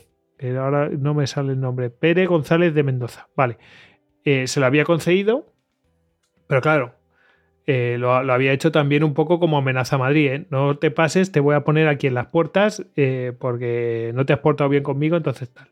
Bueno, pero cualquier señor que tiene, que es señor de una zona, pues tiene que tener su símbolo, su cabeza del señorío. ¿Y cuál es la cabeza de un señorío? Un castillo, una fortaleza. Uh -huh. Y entonces, pues, ¿qué pasa? Pues que se ponen a precisamente construir un castillo. Eh, y bueno, pues por razones, obviamente por razones defensivas y simbólicas del poder que ostentaban, pues, pues tiene que ser así. Y, es una residencia también fortificada, en fin, que también vivían ahí, ¿no? ¿Y qué pasó? Pues, pues se construyó, estábamos hablando del siglo XIII, y en fin, pasó tiempo, pero finalmente se construyó. Y se construyó a finales del siglo XIV y principios del siglo XV. Probablemente fuera otro, otro Mendoza bastante importante que se llamaba Diego Hurtado de Mendoza. Fíjate si es importante que era almirante de Castilla y fue padre de Íñigo López, el marqués de Santillana. O sea, no, no son cualquier cosa. ¿Vale? Luego hablaremos más de este Diego Hurtado de Mendoza que se las trae. No, no, no, o sea, yo creo que si escabo más, salen más historias, pero así, rascando un par de cositas que dicen, madre mía. Vale. El castillo, tú fíjate que ya es la, la, estructura, cuando hablamos de los planos de castillo, no es este castillo defensivo, este, esta fortaleza, digamos, de, mmm, pues que sirva en un primer momento no para o para aglutinar tropas o que esté en un picacho pues para, para observar el, el, territorio y controlarlo. O sea, no ya es un castillo eh, como tú bien has dicho, o sea, un castillo más destinado a ejercer el poder sobre un núcleo de población. O sea, yo, lo que tú has dicho es una, una la, cabeza del, del, señorío, con su torre el homenaje, o sea, muy castellana, o sea, esa gran torre donde se realiza el homenaje al señor feudal, que sirve de vivienda, que además es muy simbólica porque suelen ser muy grandes, o sea, se veían desde muy lejos y que estaban en era realmente una proyección del poder. Y ese recinto amurallado donde ahí estaba pues la, la mesnada o la gente más próxima o la pequeña corte del, del, señor feudal y a partir de ahí pues ya podía ejercer su poder. O sea, era como un, un, edificio que proyectaba magnificencia, poder y a la vez si venían maldadas podía servir como protección en caso de que hubiera una revuelta campesina o, o hubiera otra pues, diferencias con otro con otros nobles que, de, que asaltaran tus territorios y demás podías refugiar a, a, la población y demás o sea que es ese, ese carácter no además fíjate si las imágenes que has sí, puesto escribiéndolas un poco de, es un castillo con foso efectivamente ¿no? efectivamente desde, desde el principio. principio. a ver eh, hay una curioso hay, hay no una, tiene una primera con línea la imagen porque eh, ponen ahí la entrada la puerta del puente es una puerta mm. que es mm, muy pequeña, ¿no? Pero en realidad era sí. más grande. ¿Por qué? Porque el castillo es pequeño, en realidad. O sea, no es tan grande como aparenta la. la o sea, le, la puerta esa que te la hacen tan pequeña, pues te cambia la escala del resto del castillo. Eh, claro, a ver, es un castillo funcional. O sea, es un castillo basado, basado en una torre del homenaje con un patio, o sea, que, que sería un primer recinto eh, donde en la torre del homenaje, obviamente, vive la familia noble, sí, sí. o sea, de, de, de, de, donde se ejerce pues, el, el, gobierno, luego en un primer patio, que es un primer recinto donde podían vivir, pues, eh, sobre todo, pues, eh, la gente allegada, ¿no? O sea, la pequeña corte, o sea, los caballeros, la gente que, que va a la, las caballerizas de, yo que sé, por poner un ejemplo, eh, los tesoreros, o sea, la gente más, más afín al, al, señor feudal, luego un segundo recinto, probablemente, entonces, donde hubiera un cuerpo de guardia muy básico, tampoco muy grande, a lo mejor, yo que sé, se me ocurre 30, 40 personas que sirviera un poco de la defensa de, del señor feudal, ¿no? Como, más como un cuerpo de guardaespaldas que realmente una mesnada. Y, y, a partir de ahí, pues proyecta el poder en, en, la región, ¿no? O sea, como luego tenían distintas posesiones, pues podían ir moviéndose de uno sí, a otro. Además, yo creo que tampoco necesitaban más, porque habiendo cabezas como Madrid o, o yo qué sé, o, el, o, o mmm, tenías Alcalá la vieja ahí más cerca, o sea, quiero decir, más cerca, eh, cerquita entre los dos, en fin, que tampoco necesitabas un super castillo, simplemente una esta que te un castillo que te permitiera pues controlar el sí. valle y ya está, o sea, Claro, a lo mejor los Mendoza, eh, supongo que con todos los territorios que tenían, igual eh, habitaban mucho tiempo pues, en, otra, en otras regiones. Y aquí simplemente hubiera un alcaide del castillo que ejerciera un poco el poder, sobre todo lo, que, lo, que, lo, que, lo que les interesaba, eh, la recaudación de impuestos. Y la administración ganadera, la administración agrícola. Lo que sea, fuera. Exactamente. Y que hubiera, pues, pues ya te digo, que tuviera pacificada la zona, que la tuviera libre las, digamos, los caminos para que no hubiera bandoleros y demás. Y desde aquí se proyecta ese poder. Eso es más o menos eh, la función de, hmm. este castillo. Bueno, voy a, y luego lo curioso que te iba a comentar, perdona, es lo del foso. O sea, que a lo mejor estamos ya hablando de un castillo que se diseñó en la época, ya cuando había eh, armas de fuego. Pues. O sea, con más bajito, más bajito eh, que, o sea, que esas grandes murallas tan altas que vemos en castillos más antiguos y, más difícil de asaltar por si hay una brecha en, la, en el muro al tener ese foso. Ahora vamos a ver un par de detalles que hablan un poco de eso, ¿eh? que sí que es mm. posible que ya hubiera armas de fuego eh, más que probable y que ya estaban pensando. Sí, seguramente las había y estaba diseñado seguramente para pensado en que pudiera haber algún tipo de, asalto con ese tipo de armas, sobre todo porque rompían, eran muy eficaces en la, ruptura de muros, en esos muros tan verticales, tan rectos de, los castillos pues medievales. mira, vamos a verlo porque yo creo que es, muy interesante lo que has dicho tú y yo no había caído y veo cosas que digo, ostras, esto me suena a otra, a otra movida. Mira, vamos a empezar. Em, eh, como otros castillos de la época, pues tenían mm, los siguientes componentes. Eh, el material principal, que era mampostería de sílex, es decir, piedras irregulares. Y la argamasa para unir esas piedras irregulares, pues era mortero de cal. Es, o sea, es la construcción barata de la Edad Media de, toda, de todo castillo, sí. Toda iglesia, castillo que no se encontraba, o sea, barata me refiero, que era, era eficaz y tal, pero que no era como un bloque de, de no eran sillares. No eran sillares, los sillares están tallados para que sea eh, encajen y todo esto. No, esto, esto es, eh, pues eso. Eh, más práctico, para, o sea, más barato a la hora y lo vas uniendo con ahí la, la, larga masa, fuera. Em, este material es exactamente el mismo que, como hemos mencionado, que el de la muralla de Madrid. Que la muralla de Madrid, uno de sus lemas es, esto no lo conocía y lo menciona ahora, mis muros de fuego son. ¿Por qué? Porque son de sílex. Eso, eso lo he escuchado yo y, se supone que sí, que. A ver, eh, viene más o menos como de una leyenda, o no sé muy bien el dicho, de que cuando se intentaba el asalto a Madrid, cuando las flechas chocaban, el hierro de las flechas chocaban contra las murallas, daban chispazos. Claro, porque eran de sílex. es que es lógico. En fin. Em, a ver, ¿cuál era la planta? A ver, pues voy a buscar aquí, ya vamos a pasar a ver detalles del castillo, ¿vale?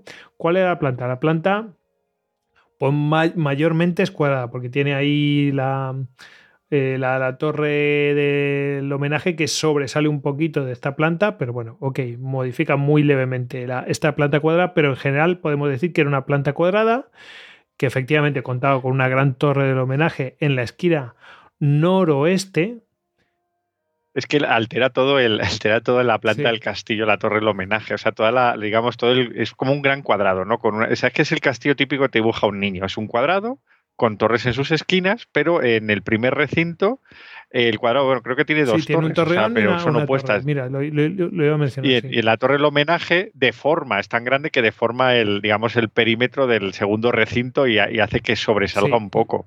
Que también le da más carácter. O sea, es una cosa que realmente da carácter a los castillos que no son todos Vamos a recordar otra vez la presentación para que lo, tengan en cuenta. istoca.com barra Castillo Alameda.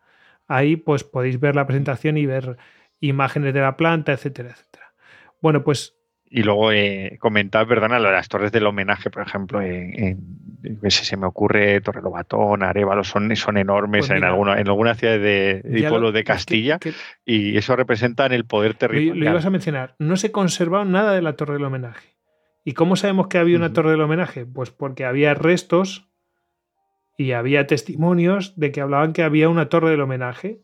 Y entonces, ¿qué se ha hecho? Pues dice, bueno, no sabemos cómo era la Torre del Homenaje de aquí, pero podemos buscar en los alrededores torres que sean contemporáneas, torres del homenaje que sean contemporáneas y han, mm, pues, como hacían, como mencionabas al principio del programa, es que replicaban cosas que se hacían, todo el mundo hacía más o menos lo mismo. ¿Y qué hicieron? ¡Pum! Plantaron una torre de homenaje como así en la reconstrucción de lo que sería el castillo. Bueno, pues eh, en las imágenes, bueno, pues han puesto una clásica torre de homenaje de la época y, de la zona. Y bueno, pues eh, ¿qué pasa? Pues que tenemos una cosa pues como la, la que se ve en las ilustraciones, ¿no? Em, ¿Qué tenía la torre del homenaje? Ojo, contaba, contaba con pozo propio. Bien. Eso es importante. Tenía una escalera de caracol encajada en sus propios muros. Así no tenías que exponerte. Entonces podías subir y bajar, etc. La entrada. La entrada a la torre del homenaje está en la primera planta. ¿Por qué? Por razones defensivas. Hombre. un clasicazo. Da igual que sea un atalaya o lo que sea. Siempre a otra altura. Es la leche. Mola un montón. Eso me encanta.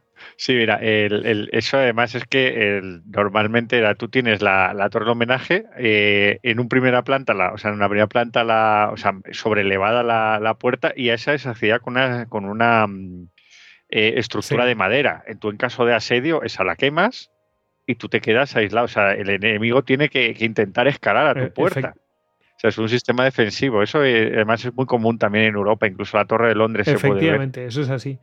¿Y mm, qué pasa aquí? Bueno, vamos a seguir hablando de la torre. Contaba además em, con mm, probablemente tres o cuatro plantas la primera planta era la entrada y estancia principal, la segunda las dependencias del señor, es decir, ya estaba, era planta baja, primera planta era la entrada la torre y luego la planta segunda era donde estaban las dependencias del señor. ¿Qué hacían con la planta baja? Era una bodega, no tenía salida, era una, una bodega y almacén y ahí estaría el pozo.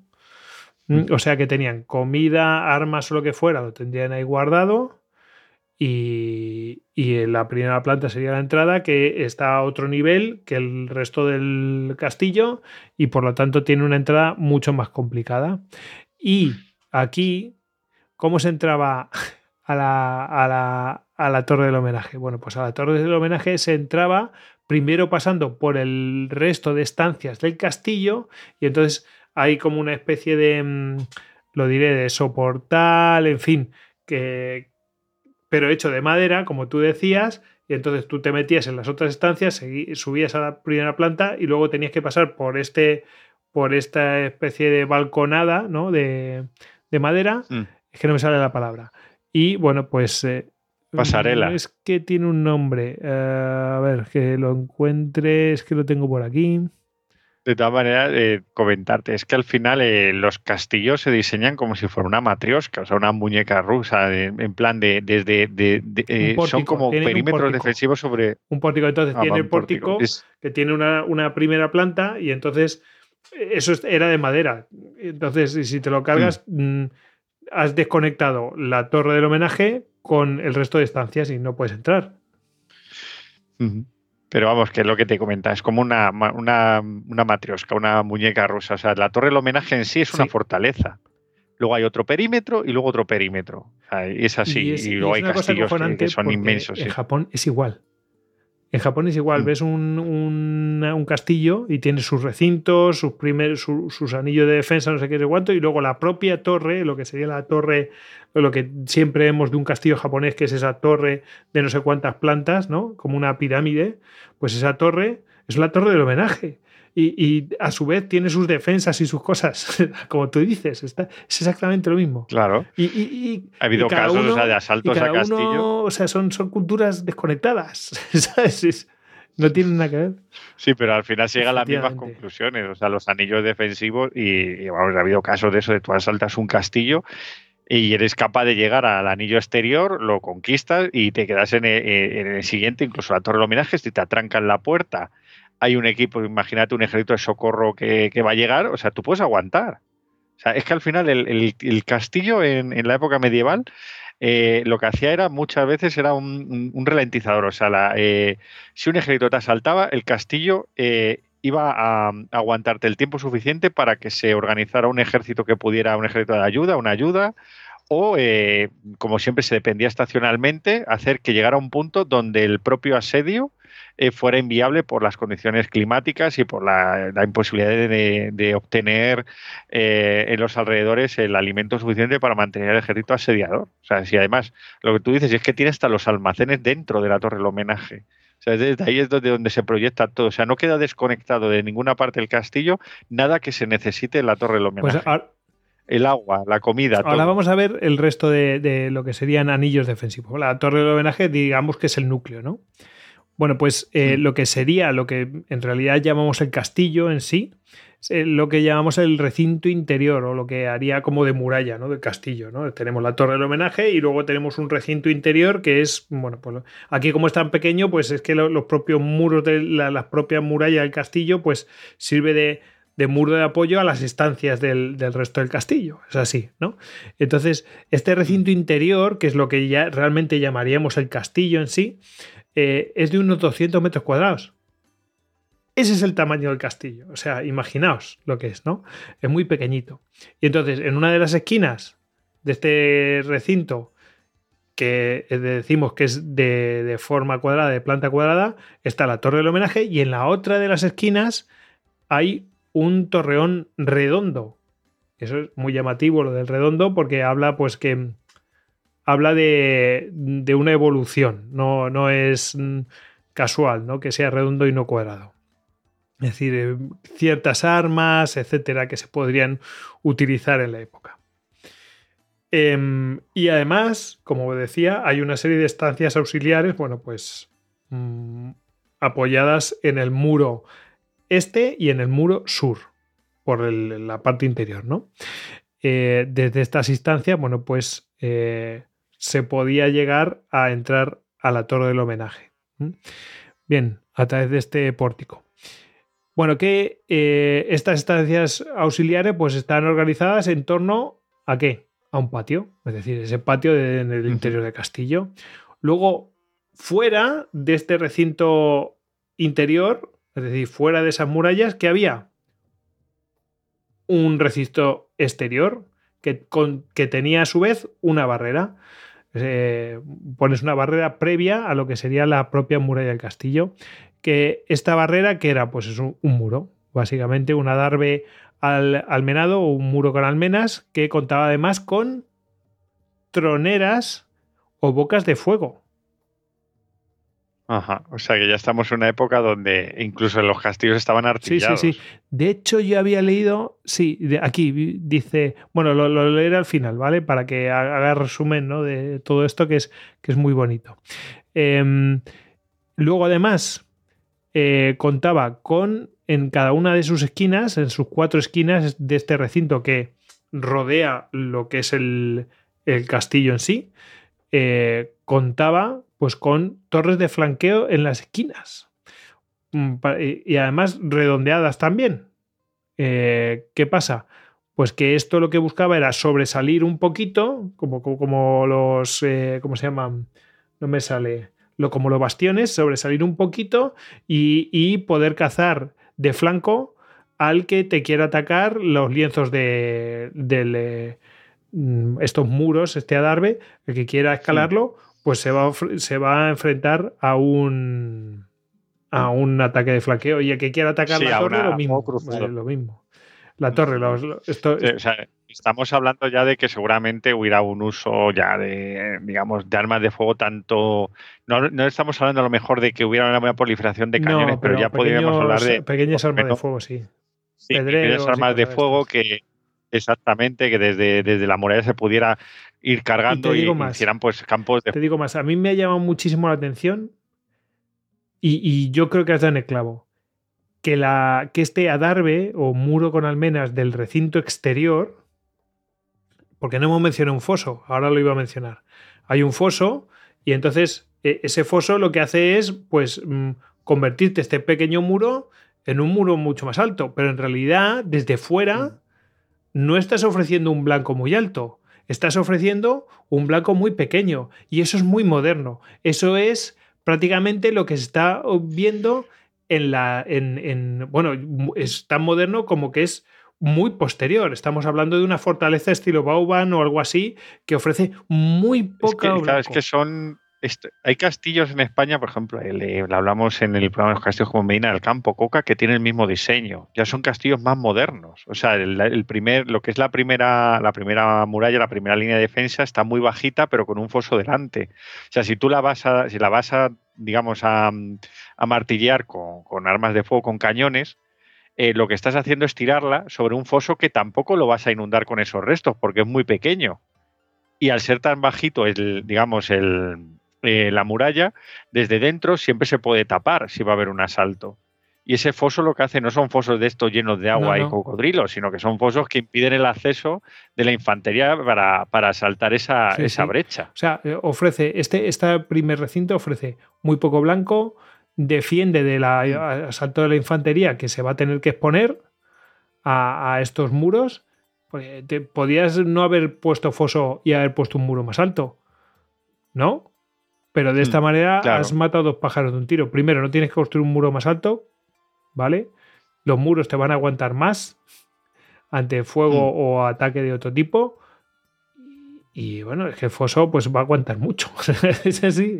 Claro. Eh, Exactamente.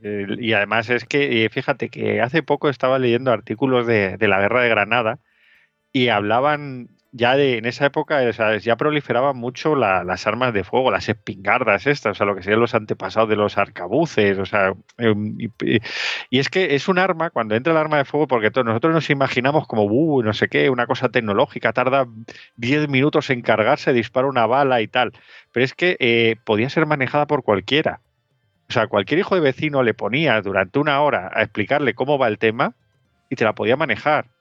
Si la fabricabas muchas, podías tener muchas bocas de fuego y sobre todo en este tipo de batallas, en una descarga, te podías llevar por delante la primera línea enemiga.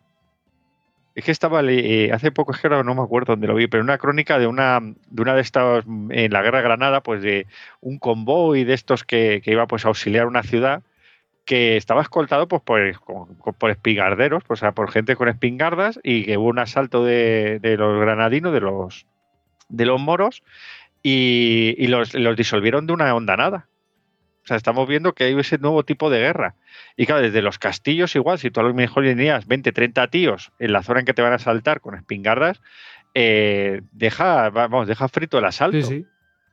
Eh, o sea, eh, em, se empieza a cambiar la guerra y se ve mucho en, eh, este tipo de castillos. O sea, además en cómo intentan adaptarlos, cómo saben por dónde pueden venir. O sea, si tú pones un cañón pedrero en la zona de la puerta, por ejemplo, que es mucho más fácil que reventar que la muralla, le puedes reventar la puerta. Necesitas un foso, necesitas algo que te defiende esa posición. O sea, e, e, es continuo, ¿no? O sea, estamos hablando de, que está cambiando la ingeniería y el, castillo. Seguro lo vamos viendo, porque esto no es que lo hayamos estudiado previamente, yo creo que lo vamos viendo ahora sobre la marcha. deduciendo cosas, porque es como, oiga, esto, ojo, porque puede ser así. Está, mm, tiene pinta, yo creo que es así. tiene, tiene, yo vamos, lo que estoy viendo tiene, tiene más este diseño. Es donde, o sea, no estamos hablando de que hubiera ya eh, ejércitos tipo tercios, ¿no? O sea, no, son, eh, no es esta época, pero sí que, una, una, mesnada medieval, o sea, o, gente al servicio de un noble, ya podía portar un par de cañones pedreros y, y varias armas de fuego portátiles que es que te podían, te podían hacer el día. O sea, en un, en un castillo así un poco más antiguo, que fuera de muro, muro recto, te tirándote a la base de lo mejor durante dos o tres días te pueden abrir una brecha. Sí, es, así. Em, bueno, otra cosa de este recinto exterior. Eh, una cosa que a mí, a mi modo de ver, me parece bastante interesante es el tema de la liza. Y me encanta porque lo de. Eh, hay una expresión española de poner en liza, ¿no? O algo así, o eh, es así, ¿no? Está, sí, poner en lizas como vamos a poner eh, eh, en, movimiento. Vamos a ver aquí movimiento. Vamos a ponerlo ahí expuesto a todo o, preparado para todo. Algo así, ¿no? Una cosa así. Em, bueno, ¿qué es la liza? Bueno, pues era un espacio, un pasillo, un corredor que, que buscaba permitir la circulación sin obstáculos y rápida de los defensores hacia cualquier punto del recinto exterior. Es decir, era el espacio entre eh, ese muro, ¿no? ese adarve, y lo que es el mm, castillo en sí, lo- el muro del recinto interior, ¿no? Ese espacio y era amplio y permitía una rápida comunicación y eh, poderse desplazar a cualquier parte del castillo. Además, en caso de que se hubiera tomado este, este por el parte del enemigo, si se hubiera tomado eh, este recinto exterior, pues el- la liza mm, era un espacio mm, lo suficientemente amplio como para mm, ofrecer un blanco fácil para los defensores del recinto interior, es decir, que quedaban otra vez expuestos los enemigos que querían atacar, básicamente. Eso, eso es lo que, lo que pasaba. Bien. em, Además, fíjate, perdona el, el punto, porque claro, estamos hablando del primer perímetro y el segundo te dice, bueno, pues es verdad que el primero es más bajito y tal, y puede estar preparado para, para digamos, el eh, armas de fuego, ¿no? Para, para su defensa, pero el segundo perímetro ya estamos hablando de una pared, o sea, de, de bastante alta. Pero claro, mm, tienes que tomar la eh, primera. si toman el primer perímetro, eh, que claro, si toman el primer perímetro, tú imagínate, vale, han abierto una brecha, entra la gente, ¿no? Entran ahí, eh, se hacen fuertes los defensores en el segundo perímetro. Esto todo, estamos hablando de una escala de un castillo Sí, muy sí. pequeño, ¿eh? o sea, tampoco estamos aquí hablando de, de una gran fortaleza. Estamos hablando a lo mejor de 30, 40 tíos defendiéndose de, de 100 o 200, ¿no? Así como aproximadamente, así como haciendo un, un ejercicio de imaginación. Eh, en ese momento, los defensores no pueden colocar, o sea, la- el espacio que hay dentro, no pueden colocar un cañón ahí dentro para volver a martillear la segunda. Por tanto, tampoco necesitan ahí un sistema de defensa, o sea, de una muralla baja y un nuevo y un nuevo foso ni nada. Simplemente eh, es que no, no puede, o sea, a no ser que tengan mucha puntería y apunten a través de la primera brecha que han hecho hacia, hacia la pared, pero bueno. El tema es que ya no lo necesitan y aquí ya sería pues eh, vérselas pues con, o- con escalas o, o intentar forzar la, la Pues puerta mira, de ahora, ahora te iba a contar. Eh, vale. Em, pues, te- hay detalles de eso. Eh, bueno, ¿qué hay de fuera de. Vamos a llegar a eso, ¿eh? No, no, no, no me olvido. ¿Qué hay fuera de este recinto exterior? Pues el foso, el famoso foso que hemos estado com- comentando todo el rato, alrededor de todo el conjunto, y este foso pues servía para potenciar la altura de los muros defensivos, por supuesto, y bueno, permitir también bajar los muros defensivos, porque aumenta la altura, pero hacia abajo. Entonces, te permite Claro. ofrecer un blanco menor. Y como tú decías, decías, oye, y si yo quiero acceder al recinto interior y quiero forzar la puerta, eh, claro, pero los muros del recinto exterior tienen la, su- la suficiente altura como pa- para tapar el blanco de la puerta. Cuidado. Es decir, que primero te tendrías que cargar justo esa sección y después ya Claro. intentar hacer blanco en la puerta. ¿Eh? No, no es tontería. ¿eh? Sea, Eso es que ofrece un blanco, está pensado. Ese- ese ofrece un blanco. Y algunos, algunos castillos, suficiente. no sé el caso de Bajas, tienen, tienen la puerta esquinada, o sea, no la tienen directa Exacto. hacia, hacia el exterior. Exacto. Ah, eh, efectivamente, aquí pasa lo mismo. Eh, mira, de hecho, y bueno, eh, vale. Eh, ah, bueno, y es, espera, el, el foso además tenía taludes, que tienen otro nombre Hmm. aquí, que, pero ahora no me acuerdo. ¿Tiene taludes? Glacis. ¿Cómo? Glacis. Mm, sí, da igual. O sea, la cuestión es que no es un foso vertical, sino que tiene taludes. ¿Por qué? Para que puedas ofrecer blanco de proyectiles a los defensores. No te puedes esconder. Los, los defensores no tienen que asomarse, no. Te ven porque no tienen más remedio, no te puedes donde claro. eh, acochinarte pegado a la pared, no. No hay una vertical. Entonces, o sea, están alejados, están alejados a lo mejor abajo del Glacis a tres metros de tu línea de, tiro. Entonces, claro. Y es lo suficiente para que no lo puedan escalar. O sea, eh, Mm. bien.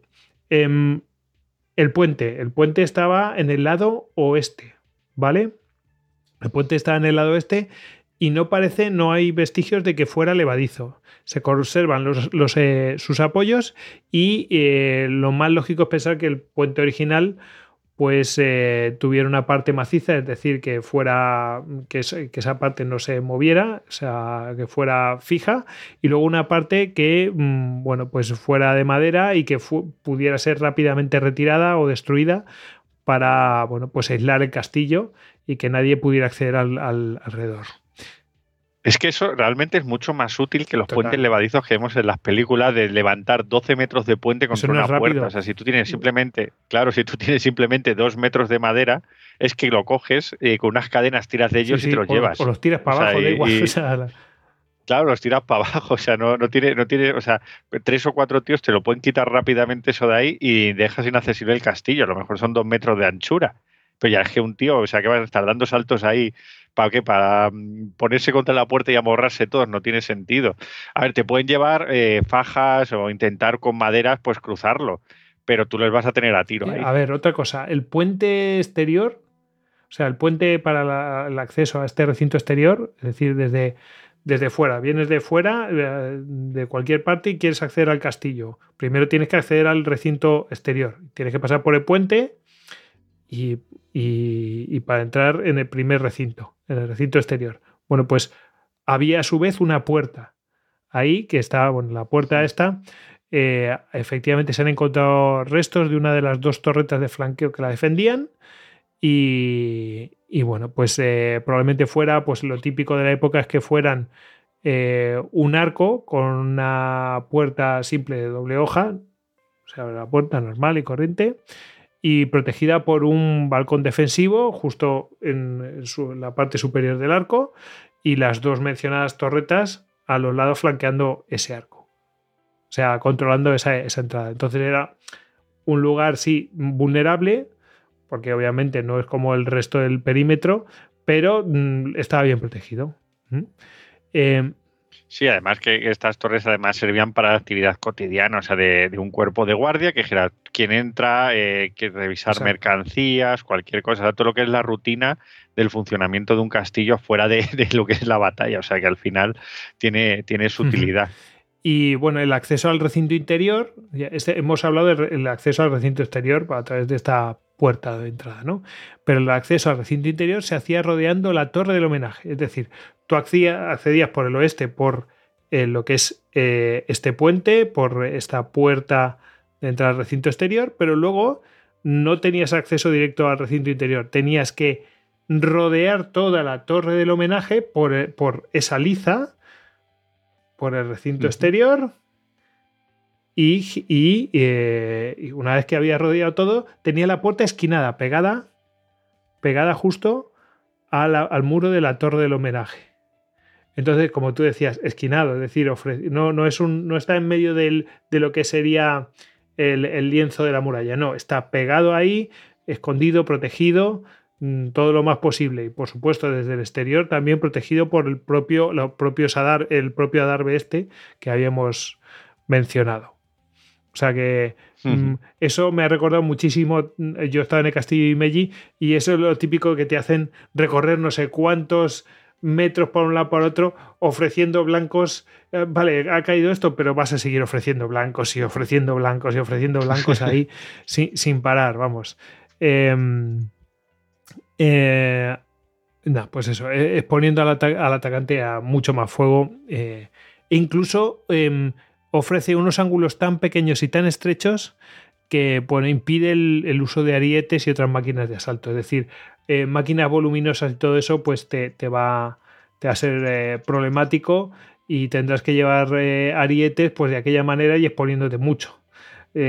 para poderlo maniobrar ahí. Imagínate cuando metes muebles de Ikea por el ascensor y las escaleras. Pues eso en un castillo mientras te disparan. En fin. Pues fíjate, otro castillo que, que tiene ese- esa peculiaridad de que tú entras por una puerta y luego tienes que rodear toda la liza o parte de la liza para entrar en el segundo perímetro en Manzanares el Real. que Que yo, por lo que veo, es de los castillos más parecidos que hay por cercanía y por tipología al, de, al que estamos viendo en la Mm, Lo que pasa Alameda. es que este es más humilde. este es mucho más humilde. Eh, sí, a ver, el de Manzanares tampoco es que sea una Hombre, muy grande. Es un señor castillo ese, el de Manzanares. A muy ver, bonito. A ver, es precioso, es muy bonito, se conserva muy bien, pero que no es tampoco un castillo que de un tamaño descomunal. Es verdad que tiene luego, o sea, es muy palaciego, es verdad que se luego tiene como una reforma muy palaciega, tiene, vamos, es que es renacentista, es precioso. Luego tiene la zona esta eh, por detrás, que es una ampliación, donde están las cocinas, donde hay una pequeña capilla, entonces sí que tiene un aspecto más, más imponente, ¿no? Pero yo creo que en, Eh, la planta es muy Sí. parecida. Eso sí, la torre del homenaje es mucho más pequeña, aunque yo creo que eh, es que el Castillo Manzanares, si te pones una foto y haces un poco de imaginación, eh, tiene como cuatro torrecillas, Sí. ¿no? Así son muy bonitas, con volutas y tal. Una de ellas es eh, como mm, octogonal, eh, un poquito más grande, pero si te vas a la base de esa, de esa torre, te encuentras la torre del homenaje medieval. O sea, la- está hecha sobre la base, o sea, es como si la hubieran eh, desmochado y hubieran, eh, la hubieran reformado, pero en un principio esa esquina tenía una torre mucho más alta, más grande y más imponente. Pues no me extraña, ¿eh? aquí también ha habido cambios. Ahora, ahora No, te claro. contaré. Em, bueno, entonces hemos quedado que para acceder a, a- para cruzar el foso tienes que cruzar por el lado oeste. Y luego para acceder al interior del castillo tienes que rodear la torre del homenaje y tienes que acceder por el norte. No hay acceso directo, o sea que tienes que dar vueltas. Y además, para acceder, ya un- imagínate que has entrado dentro del recinto del castillo, para acceder a la torre del homenaje tienes que acceder por la primera planta, que tienes que pasar primero por las estancias y luego por el pórtico de madera, que a lo mejor ya no existe. ¿eh? Que a lo mejor lo has quemado y lo has mandado a la porra y entonces mm, ya mm, no, no puedes acceder al- a la torre del homenaje porque está en la primera planta y tómala. En fin. O sea que eh, es todo un impedimento más otro y otro y varias líneas de defensa. Eh, testimonio de la época. Cito. Muy buen castillo de cal y canto. ¿Te acuerdas de... Perdona, que interrumpo la cita. ¿Os acordáis lo de ha quedado cerrado a cal y canto? A Calicanto. esta mañana he dicho, esto viene de esto. De cerraos un castillo a cal y canto y es como estoy dentro de las murallas y aquí ya no hay quien me mueva. Tal cual, ¿eh? A cal y canto. ¿Por qué? Claro, no, nunca sea, lo había entendido cal. porque era la piedra y la cal. La cal hacía de, de argamasa, que era lo que habíamos mencionado Claro, antes. Como están construidos lo- lo- los castillos medievales, o sea, es barato y versión de fortificación y bien. Así, O sea, pues así todo el rato. Cada vez que estaba, estaba preparando el programa y digo, "Ahí va, y esto, y esto, y esto, pues así todo el rato. Bueno, voy. Muy buen castillo de cal y canto, nuevamente reparado con su foso y torreones, es decir, que había tenido mantenimiento y tal y cual. Con su foso y torreones. Y en él plantadas ocho muy buenas piezas de bronce, Cañones. con otras tantas Estaba de hierro artillado. colado. O sea que tenía 16 piezas. y muchos arcabuces y ballestas turquesas, con otras muchas armas para seguridad y defensa del mismo castillo. Pues fíjate que con lo, lo que hemos ido hablando y tal y cual sale ahí. Ta, ta, Sí, ta, sí, ta, ta, ta. confirmadísimo. Me parece súper interesante. Me encantan estos testimonios, o sea, ya directamente, o sea, además, eh, en plan de, te voy a decir cómo está armado este castillo, o sea, el, fíjate, increíble. Pues eh, no- ha ido confirmando todas las cosas. Estamos viendo que es un castillo pues que. Que estaba pensado, que, que se le ve que es moderno eh, en su propia concepción, en fin, que tiene cosas clásicas, pero adaptaciones mm, muy interesantes a la, a la nueva forma de combatir, etcétera. Está pensado, eh, o sea, muy bien. Mm, No lo había visto nunca de esta manera. Fíjate que pasó 40.000 veces por allí, tío. Y nunca, o sea, es que es como estoy descubriendo, y esto, macho, qué maravilla, en fin. bueno, eh, pues este era el castillo en la Edad Media. Pero ¿qué pasa? Van a cambiar las cosas, ¿vale? Es decir, era en la Edad Media, pero ya, eh, fíjate, cuando se funda la, lo que es la aldea de la Alameda, tú está, lo estabas diciendo, eh, ya están en las naves de Tolosa. Es decir, que la frontera ya está bastante más al sur. Entonces, muy pronto, pues van a cambiar las necesidades de este castillo. Y entonces tenemos que hablar de la corte madrileña. Bueno, para empezar, eh, este es un recinto que, por supuesto, eh, tiene su función defensiva, está claro, pero que también tiene su función residencial. Y la prueba es que hay testimonios de que había una casa del mayordomo para servir al señor, que residía en el castillo. En fin. Y esto mm, se habla de que se construye esta casa de mayordomo en 1450. Es decir, Ya estamos hablando, nos estamos metiendo en una época renacentista con una serie de necesidades que, del señor que ya no son las mismas que, eran antes, que eran puramente defensivas o, de, mm, mm, por, decirlo de alguna manera, de reafirmación de su poder. Sí, ahora, hay una gestión territorial claramente. O sea, hay una gestión del señorío. El castillo al final puede servirte de, almacén, pues de todas esas cosechas, del ganado, de los bienes. Eh, al final, claro, es lo que es, está, o sea, si pertenece a un gran señorío que los señores a lo mejor no estaban allí de continuo o simplemente lo visitaban de vez en cuando, sí que debía haber una gestión eh, externa pues que, lo, llevara, lo llevara a cabo. No tanto a lo mejor militar como lo que tú dices, o sea, de, una gestión territorial, ¿no? De, pues, oye, pues esta, esta tiene que recaudar tanta, tanto trigo, tanta cebada o tantas cabezas de ganado y llevarlo ahí y hmm, llevarlo a pues, cuenta. Eh, espérate, porque yo va más allá de eso, ¿vale? Fíjate, el tema está en que 100 mm, años después, es decir, estamos hablando de que la conversión de eh, se hace una casa de mayordomo en 1450 y entre 1555 y 1580 pues se va a convertir en un palacete, es decir, una residencia pues más palaciega, que es lo que hablamos en el eh, capítulo de el capítulo de castillos, el número te lo tengo por aquí, ¿eh?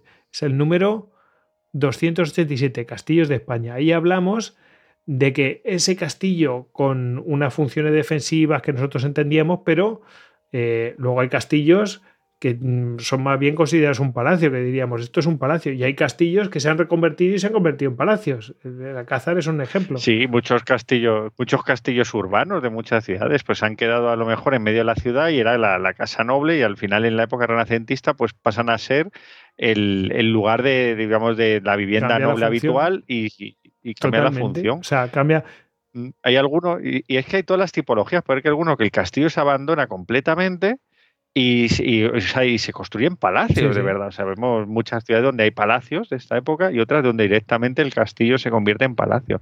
Eh, una cosa que te quería comentar, eh, ¿cuándo, dices que se construye la casa del mayordomo? O sea, cuando empieza a ser funciones, las funciones, ¿Y las funciones palaciegas pues más o menos? Entre 1555 y 1580, porque sufrió una reforma. Acabo de poner la imagen de cómo terminó la reforma. Es decir, estábamos hablando de que estábamos hablando de un, de un castillo que tenía un foso y tal y cual y eh, no y que, tenía que estaba artillado o sea no tenía una función militar de control del territorio voy a ir a, todas las cosas de qué cosas han cambiado qué cosas se han reformado y cómo la función defensiva ha volado por los aires o sea Vale, eh, siempre una pregunta, no sé si lo tienes a mano, ¿en qué, ¿en qué año se convirtió Madrid en capital del reino? Eh, pues en 1560. O sea.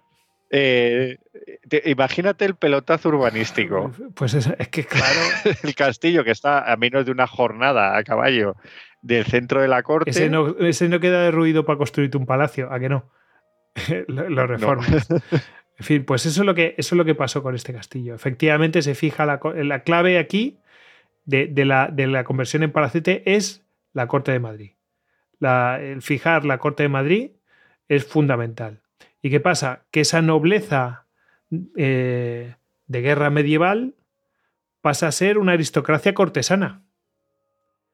Es el signo de los tiempos, ¿no? Eh, esa nobleza fue abandonando el modo de vida señorial, o sea, cuando ah, podemos hablar de los Mendoza, pero da igual, o sea, mm, cambiamos de familia y sería igual. Eh, y todos intentan progresar y lo que no hacen unos lo imitan otros y es así, ¿no? Y bueno, el caso es que la nobleza fue abandonando el modo de vida señorial y asentándose en las ciudades, en especial en torno y al servicio, al servicio, porque los nobles estos se convertían en el mayordomo, el, el eh, iba a decir camarero, pero bueno, tiene otro nombre, eh, del rey, de la reina, de la infanta, del no sé qué, o sea, se colocan en la, en la corte y, y ganan pues influencia, para bienes, en fin, todo ese tipo de cosas, ¿no? Vida de corte, para que nos entendamos. Exactamente. Eh, al servicio de la corte que en 1560 se fija en Madrid por Felipe II. ¿Mm? ¿Y qué pasa? Bueno, aquí eh, ya no estamos hablando de los Mendoza, ahora estamos hablando de los siguientes propietarios, que son los nuevos señores, los Zapata. ¿Y quiénes son los Zapata y cómo les llegó a ellos ¿no? Eh, este señorío? Bueno, pues ¿os acordáis de Diego Hurtado de Mendoza, que fue el que construyó el castillo? El que, bueno, el que se supone que construyó el castillo, no se sabe con total seguridad, ¿no? Se piensa que es él. Eh, bueno, pues este señor que era muy importante, que era almirante Castilla y tal, eh, y su hijo fue el marqués de Santillana, en fin. Pues este tipo se casó y eh, tuvo cuatro hijos con su mujer, eh, un que era de Asturias y tal, y mm, el caso es que mm, vivían en casas separadas, no vivían juntos. Yo qué sé, no vivían juntos. Bien. Y este, este, pues eh, se juntaba, vivía, vivía junto a su prima, que era su amante, que era Mencía de Ayala. O sea, vivía ahí en, pecado, en eh, en adulterio con su, con su prima. Claro, aquello no estaba nada bien visto, la familia de ella, del amante, lo llevan súper mal, bueno, eso le trajo problemas a él, en fin, una serie de problemas también a los Mendoza, porque este es un Mendoza, Diego Hurtado de Mendoza. Bueno, el caso es que este, este señor, al morir en 1404, bueno, pues para que veáis lo importante que era, era considerado el hombre más rico de Castilla. El hombre más rico de Castilla. Imagínate si era importante este señor que construyó el castillo de la Alameda. Bueno, el caso es que este le daba igual todo. O sea, este es como si coges, yo qué sé, una Mancio Ortega o un. O sea, le da igual. Ya se ha, se ha pasado el juego, ¿sabes? como soy, como soy rico, no voy a tener. Me da igual lo que me digan, las salvadurías. y a mí esta chica me gusta y nos queremos, ah, pues nada, es mi prima, pues nada. Nada de amantes, a vivir conmigo. en fin, eh, él ya ha cumplido con, su mujer, cuatro hijos, en fin, una. Eh, eh, no sé, quiero decir que hay cosas que, mm, que entonces debían ser muy escandalosas y hoy siguen pasando, o sea, y sigue siendo, nos, llama mucha atención. en fin. Bueno, la cuestión es que eh, este hombre, al morir, coge y le deja a su amante, a su prima, le deja el señorío de Barajas y la Alameda. y quedan enajenados del resto del mayorazgo de los Mendoza. Es decir, ya los Mendoza no tienen nada que ver con eso. Ahora es de su prima. ¿Y qué pasa? Que esta prima, después de. No, no en viuda, porque nunca estuvo casada con, con este hombre, pues se casa con Ruiz Sánchez de Zapata. Eh, y este señorido es la dote. Así que pasa de los Mendoza a los Zapata. Y de esta manera, bueno, pues ahora son los nuevos señores de, de, del castillo. Y, y bueno, pues, em, ¿qué pasa? Pues que estos Zapata no vivían, en, no vivían en el castillo y no tenían intención de vivir en el castillo. Ellos vivían pues en lo que es hoy la Plaza del Conde de Barajas, eh, que está, y diréis, ¿está en Barajas? No, está en el centro de Madrid, muy cerca del Arco de Cuchilleros, eh, al lado de la Plaza Mayor. Le han puesto, le han puesto el nombre por, quien vivía, ahí, efectivamente, porque este tío era muy importante. Efectivamente, estaba muy bien colocado en la corte, igual que los Mendoza, estaban muy bien colocados. Y, esta chica, pues se, supo, se supo juntar bien, y en fin. Y entonces, mm, ¿qué pasa? Pues que pasa de, de recia, mm, este castillo va a pasar de recia residencia fortificada a un palacio rural al estilo renacentista. Es un lugar de escape, una villa de recreo va a pasar una cosa así, ¿no? Hmm.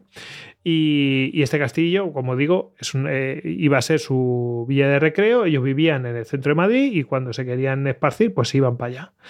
Y al dejar de tener una función defensiva, pues pasa a ser reformado para adaptarse a un, un modo de vida más cómodo y, bueno, pues acorde a los tiempos.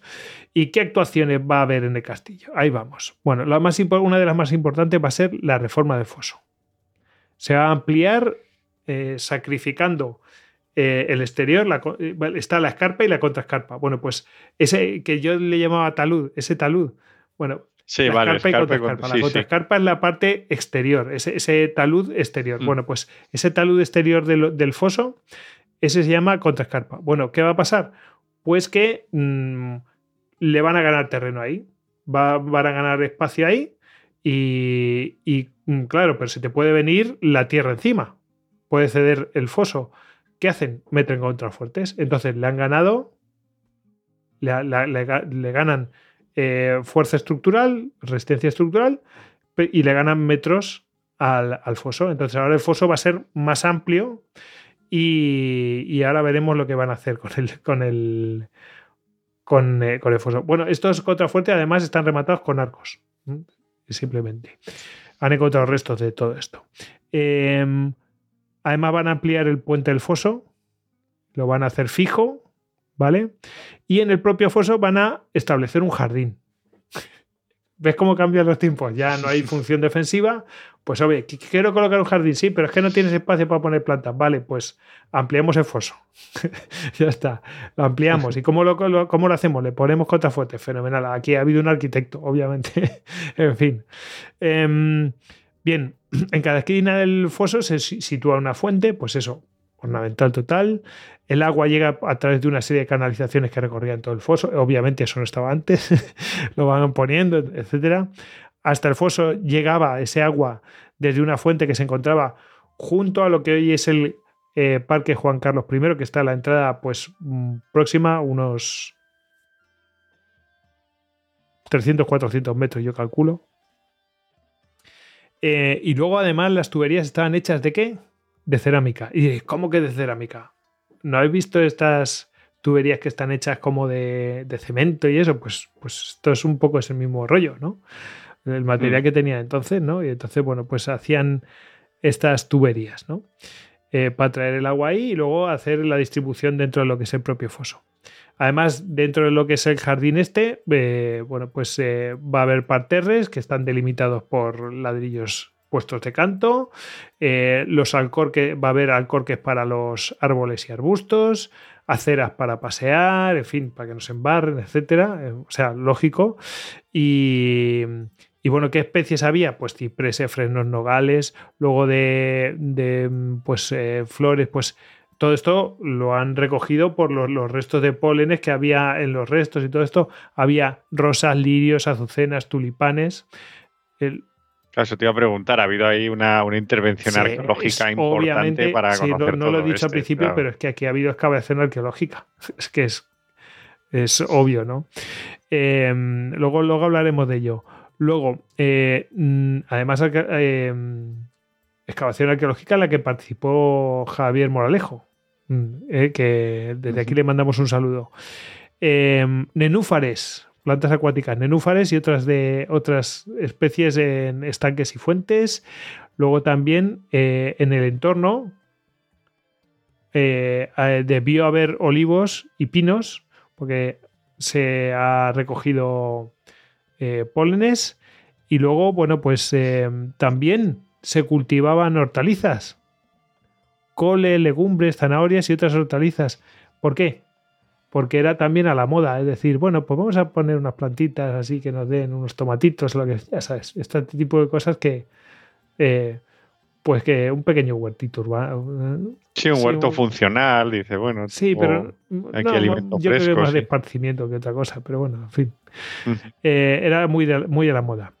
Luego, para bajar, dices, ¿y cómo bajas ahí? Pues se abrió un pasadizo del castillo al jardín, en el, eh, lado nordeste, en el flanco nordeste, y que empezaba en el interior por debajo del nivel de la liza. Es decir, que estaba por, empezaba el túnel por debajo de lo que era el suelo del recinto exterior. Es decir, está, empezaba muy por debajo. Y ahora veremos cómo se consiguió eso. Y este túnel era abovedado. Es como si fuera un pasadizo que te lleva al exterior del. que te lleva al foso, ¿sabes? Es como. Por aquí me escapo, ¿no? Desde del interior de Castillo. Eso de toda la vida. Y, y- y está el pavimento de ladrillos. eh, se ha encontrado el pavimento de ladrillos de este túnel y muy bien conservado. O sea que se sabe incluso cómo, cómo era.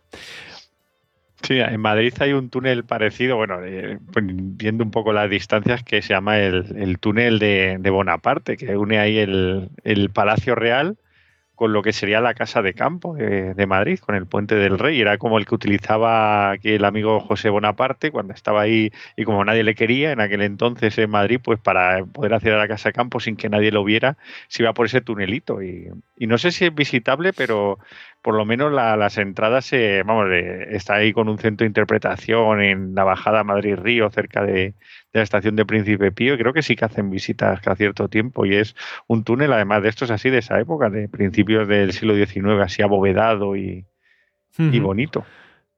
Pues eh, más cosas. Em, aparte de este túnel que llevaba al foso desde el interior de Castillo, había otro túnel de conexión con el exterior, que estaba en la esquina opuesta del foso.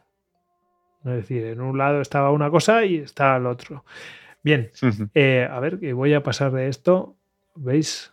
Un poco pues la recreación de cómo debía ser, ¿no?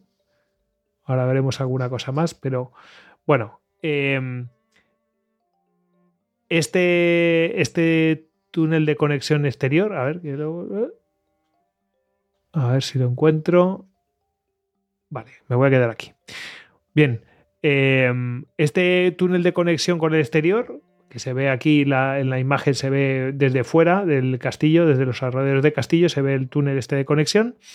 Vale, este túnel de conexión, lo que, que estaba en la esquina sur del foso, pues se abrió otro túnel abovedado que estaba pavimentado, en este caso, de cantos rodados, y bajo el pavimento corría un desagüe del jardín. Es decir, si tú no abres un desagüe, al final, si hay lluvias o lo que sea, aquello se va a quedar estancado. Entonces, corría el agua del jardín por ahí y llevaba después a un estanque que estaba en los exteriores del, castillo, por fuera del foso, muy fuera, y bueno, lo que sería la finca, ¿no? En la zona, ¿no? Eh, a un estanque eh, donde hoy hay chalets. Por si lo queréis buscar, hay unos chalets. no, no, en fin. Vale. Eh, luego la finca, el jardín continúa por fuera del foso con tierras de labor y bueno, el mencionado estanque del castillo y en ese estanque había una isla. Contaré una historia de la isla, ¿vale? Quedas con que en este estanque donde desaguaba el jardín, pues había una isla, ¿ok? Se podía pescar y dar una vuelta en una embarcación que conocían como el galeón. En fin, o sea que este estanque debía ser. Eh, no era una tontería, no era una charquita, ¿vale? Debía ser bastante importante. Y, bueno, la puerta al acceso al interior, pues la van a cambiar. La van a cambiar. ¿Cómo la van a cambiar? Pues de esta manera. Veis que aquí sale el puente y directamente ya hay una puerta. Pero antes había que rodear el había que rodear la torre del homenaje. Ahora la entrada es directa. ¿Por qué? Porque es un coñazo dar la vuelta y ahora somos los dueños del castillo y lo tenemos que, se, amoldan a las comodidades. Ya no es que sea bonito el, foso y todo eso, es que yo no quiero dar la vuelta por ahí, quiero acceder directamente a la entrada. Además queda otra, otra apariencia, ¿no? Es otro rollo. Queda más señorial. Em, bien, entonces, eh, cambia la puerta. La puerta original, que está situada en el lienzo norte, pues obligaba a rodear la torre del homenaje, como he dicho. Eh, bueno, en fin. Eh, el caso es que eh, al perder su función defensiva, pues ahora lo que quiere es una función pues de, residencial, ¿no? y entonces abres una puerta enfrente de lo que es el puente del foso directamente, o sea, en el lado oeste. Directa, una entrada directa y pegada a la torre del homenaje. Em, así que, bueno, pues como decía, pues se hace patente esta función, esta búsqueda de la comodidad. ¿Vale? Y además la liza, es decir, ese espacio del recinto exterior, bueno, pues se pavimenta con guijarros, eh, mm, cambia totalmente esta función de acceso rápido a simplemente un paseo con vistas al jardín, que nos ha quedado muy bonito. Y bueno, pues eh, probablemente la muralla, o sea, esta, esta, esta mm, em, he dicho a darme, bueno, no me acuerdo ahora del nombre, bueno, esta murallita pequeñita que rodea el recinto, pues se la van a, probablemente se la fuera sustituida por un pequeño murete, un pretil, mucho más bajo, que te podrías sentar en él, y etcétera, en fin. y, y así te permite ver el- lo que es el jardincillo. Luego, además, eh, se, ha, se ha visto que había una fuente de burlas y dirás, ¿qué es una fuente de burlas? Bueno, pues pa- bajo el pavimento de, de este, mm, este pavimento que está hecho de guijarros, de este, mm, la liza, ¿no? De este paseillo que han hecho, bueno, pues eh, Hmm. iban unas tuberías. Y, eh, entre los guijarros, pues quedan disimulados una serie de surtidores. Que estas son las fuentes estas que los niños se vuelven locos cuando suelta agua del suelo. Pero claro, aquí se activaban, la activaba el dueño del castillo, el, el señor o quien lo conociera. Cuando alguien pasaba por ahí, lo activaba y se mojaba. Para, Sí, para burlarse. ¿no? Para todo. Eh. Era típico del siglo XVI y XVII. En fin, era, estaba de moda.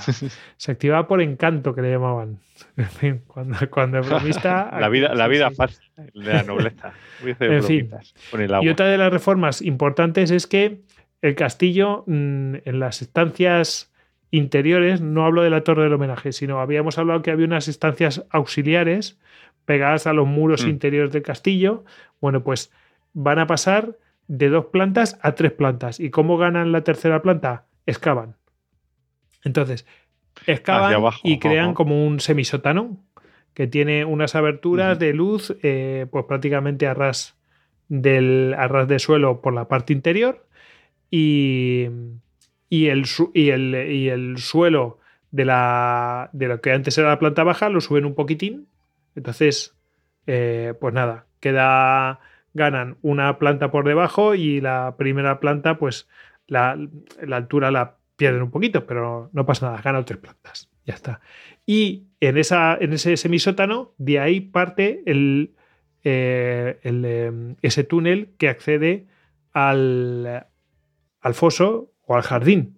¿Vale? Lo que me resulta muy curioso es que en ningún momento eh, se plantea ampliar el perímetro del castillo. O sea, no, o sea, no te quiero decir, tampoco es, hubiera sido una locura construir un al lado un recinto, una, una casa, o, sea, o simplemente siguiendo un poco la línea del castillo, otro recinto y dentro de él pues construir instalaciones auxiliares. No, no, o sea, en ningún momento. Simplemente siempre el mismo perímetro y dentro de él se van organizando los cambios, además cambios de envergadura. ¿eh? Sí, sí, sí, sí.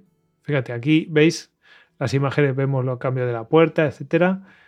Y ahora, ahora veremos más, pero aquí se ve perfectamente. Este es el alzado, si no me equivoco. Eh, pues vemos cómo pasa de 2 a 3 y vemos el, el foso como era de una manera, de otra, en fin. O sea que se, se ve perfectamente. ¿Ves? Se ve el ventanuco del semisótano, en fin. Pues eso. Em, bien. Eh, el pavimento de este semisótano también era de, guijarros y el, bueno, pues el, pasadizo este al, al jardín del foso.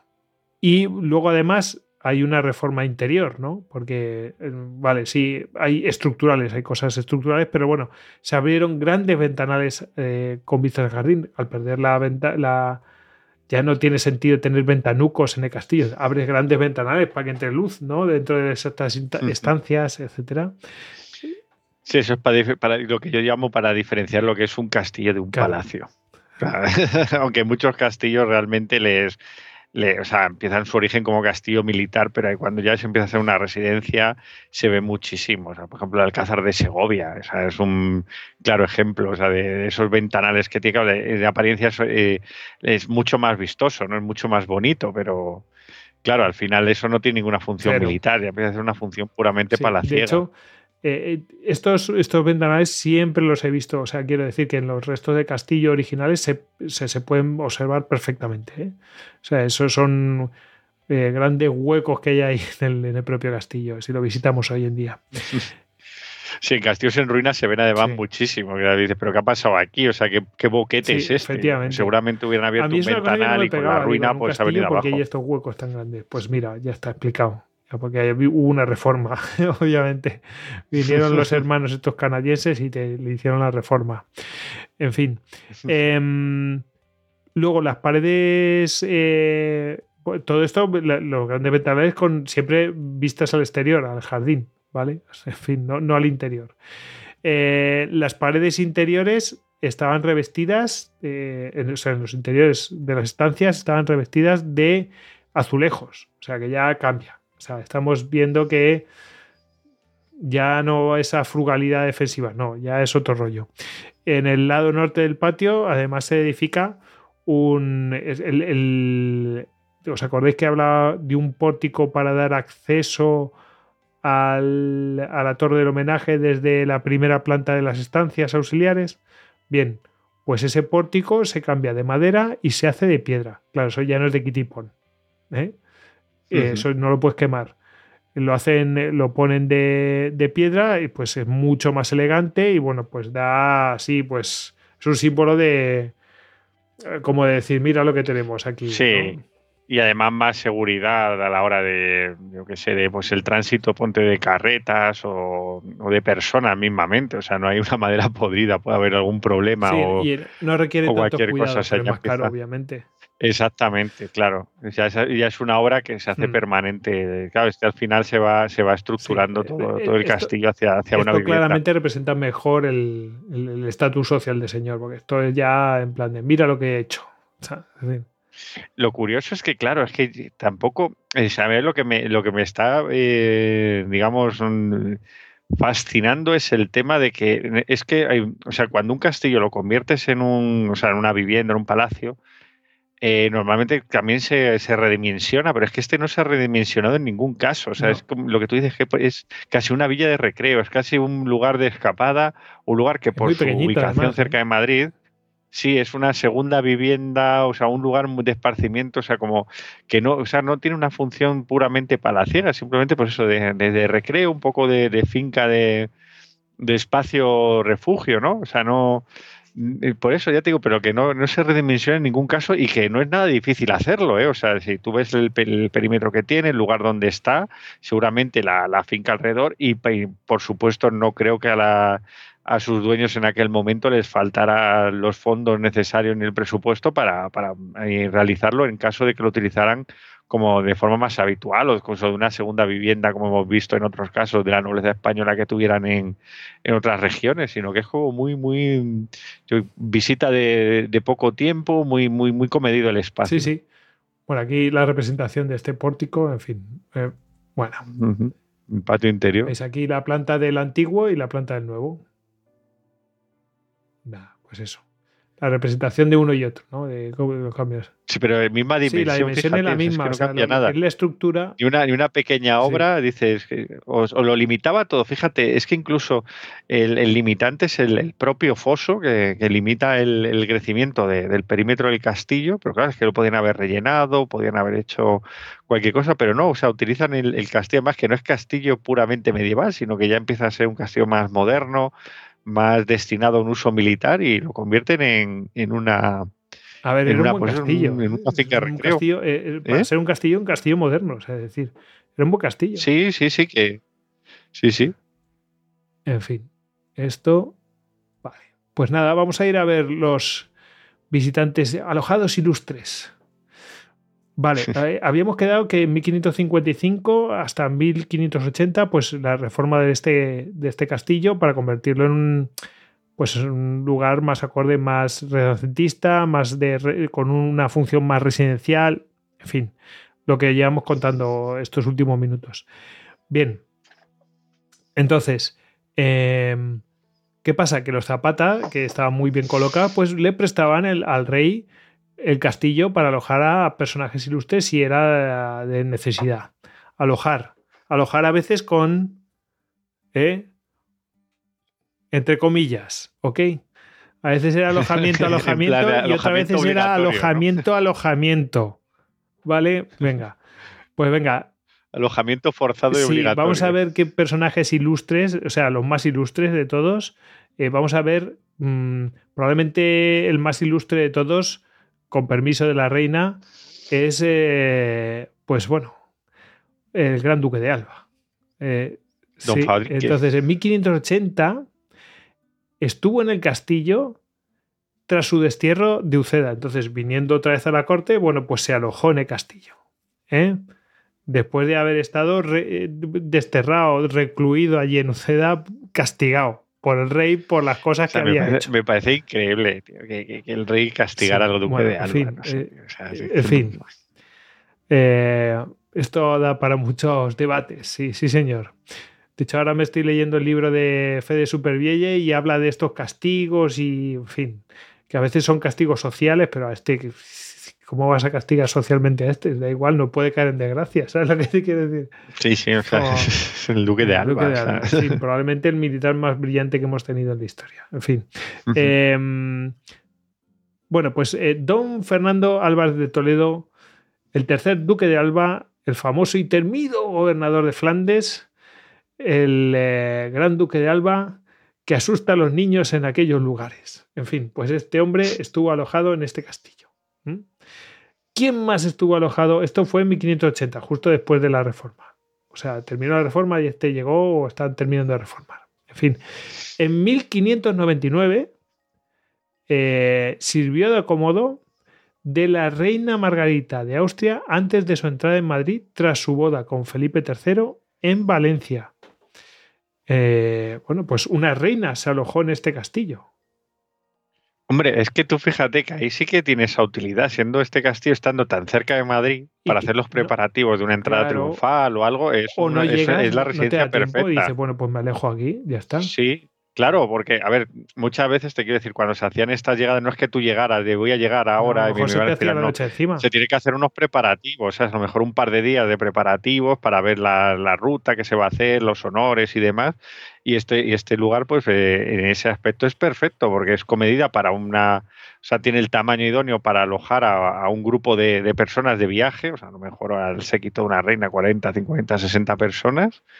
Y, y vamos, que tiene una, una función clara, muy cerca de Madrid. Esto creo está menos de una jornada, vamos, mucho menos que una jornada de caballo en. Madrid. Sí, que, que es perfecto. Y ahora vamos, ¿te acuerdas que hablábamos de, el, de la meritocracia y todo esto? Pues vamos a ir con el tercero, ¿vale? La, la meritocracia que te hacía progresar eh, socialmente, etcétera. Bueno, vamos a ir con el tercero, ¿vale? Quedaos con eso que os acabo de mencionar. Pedro Tellez Girón, tercer duque de Osuna, virrey de Sicilia y Nápoles, y bueno, es, eh, otro lo conoce como el Gran Duque de Osuna. Igual que el Gran Duque de Alba, está, eh, está este señor, Fernando Álvarez de Toledo, pues este es el Gran Duque de Osuna, el, el más importante que ha habido dentro. Este se llama Fernando, Fernando Álvarez de Toledo. Fernando Álvarez de Toledo es el, el, Este es el, el que en Nápoles tienen vía no, no, Toledo no, por me, él. me refiero, Fernando Álvarez de Toledo es el Gran Ah, Duque de. Alba. Pues Ah, vale, Pedro perdona, sí, Girón sí. es el Gran Du- Duque de Osuna, es el más importante de los duques. Vale, Girón. vale, vale. Es que me acuerdo que en Nápoles había una que era vía Toledo y era por uno de los virreyes de, Seguro de que sí. Nápoles. Bueno, pues este hombre fue virrey de Sicilia y Nápoles. Vale. Este fue, eh, nació en Osuna y fue veterano de Flandes. Bueno, estuvo primero en Italia y después fue veterano, eh, bueno, estuvo también en Flandes y bueno, fue veterano allí de, de- de, bueno, pues veterano de guerra allí, ¿no? Hizo el Classic Sí. Tour de la época. El caso es que, bueno, por supuesto, estaba muy bien colocado y muy bien posicionado y, bueno, pues eh, lo nombraron virrey de Sicilia. Aquello está hecho unos zorros, eh, bandidos por todos lados, nadie trabajaba, bueno, un, bueno, un desastre, ¿no? Eh, la- el tesoro por, lo- por los suelos, en fin, muy mal todo y, a- contaba con nueve galeras para toda Sicilia. O sea, es una- un poco loco. Bueno, pues puso orden, eh, bueno, y puso orden social, judicial, porque la justicia está, básicamente se hacía según decían los nobles y punto. Y este puso, puso orden social, judicial y económico en los virreinatos. Eh, En el, primero de Sicilia lo hizo también, lo pasaron a Nápoles y hizo lo mismo. Y, bueno, eso estuvo muy bien porque puso esos eh, virreinatos a funcionar. Cuando teníamos a los turcos ahí ti, ti, ti, tiqui, tiqui, tiqui, tiqui, eh, cuidado porque no era para descuidarse. Y esto también le trajo problemas allí, locales, ¿vale? Eh, Hombre, el orden y Nápoles te va a traer problemas siempre. O sea, tener orden Sí. allí, Bueno.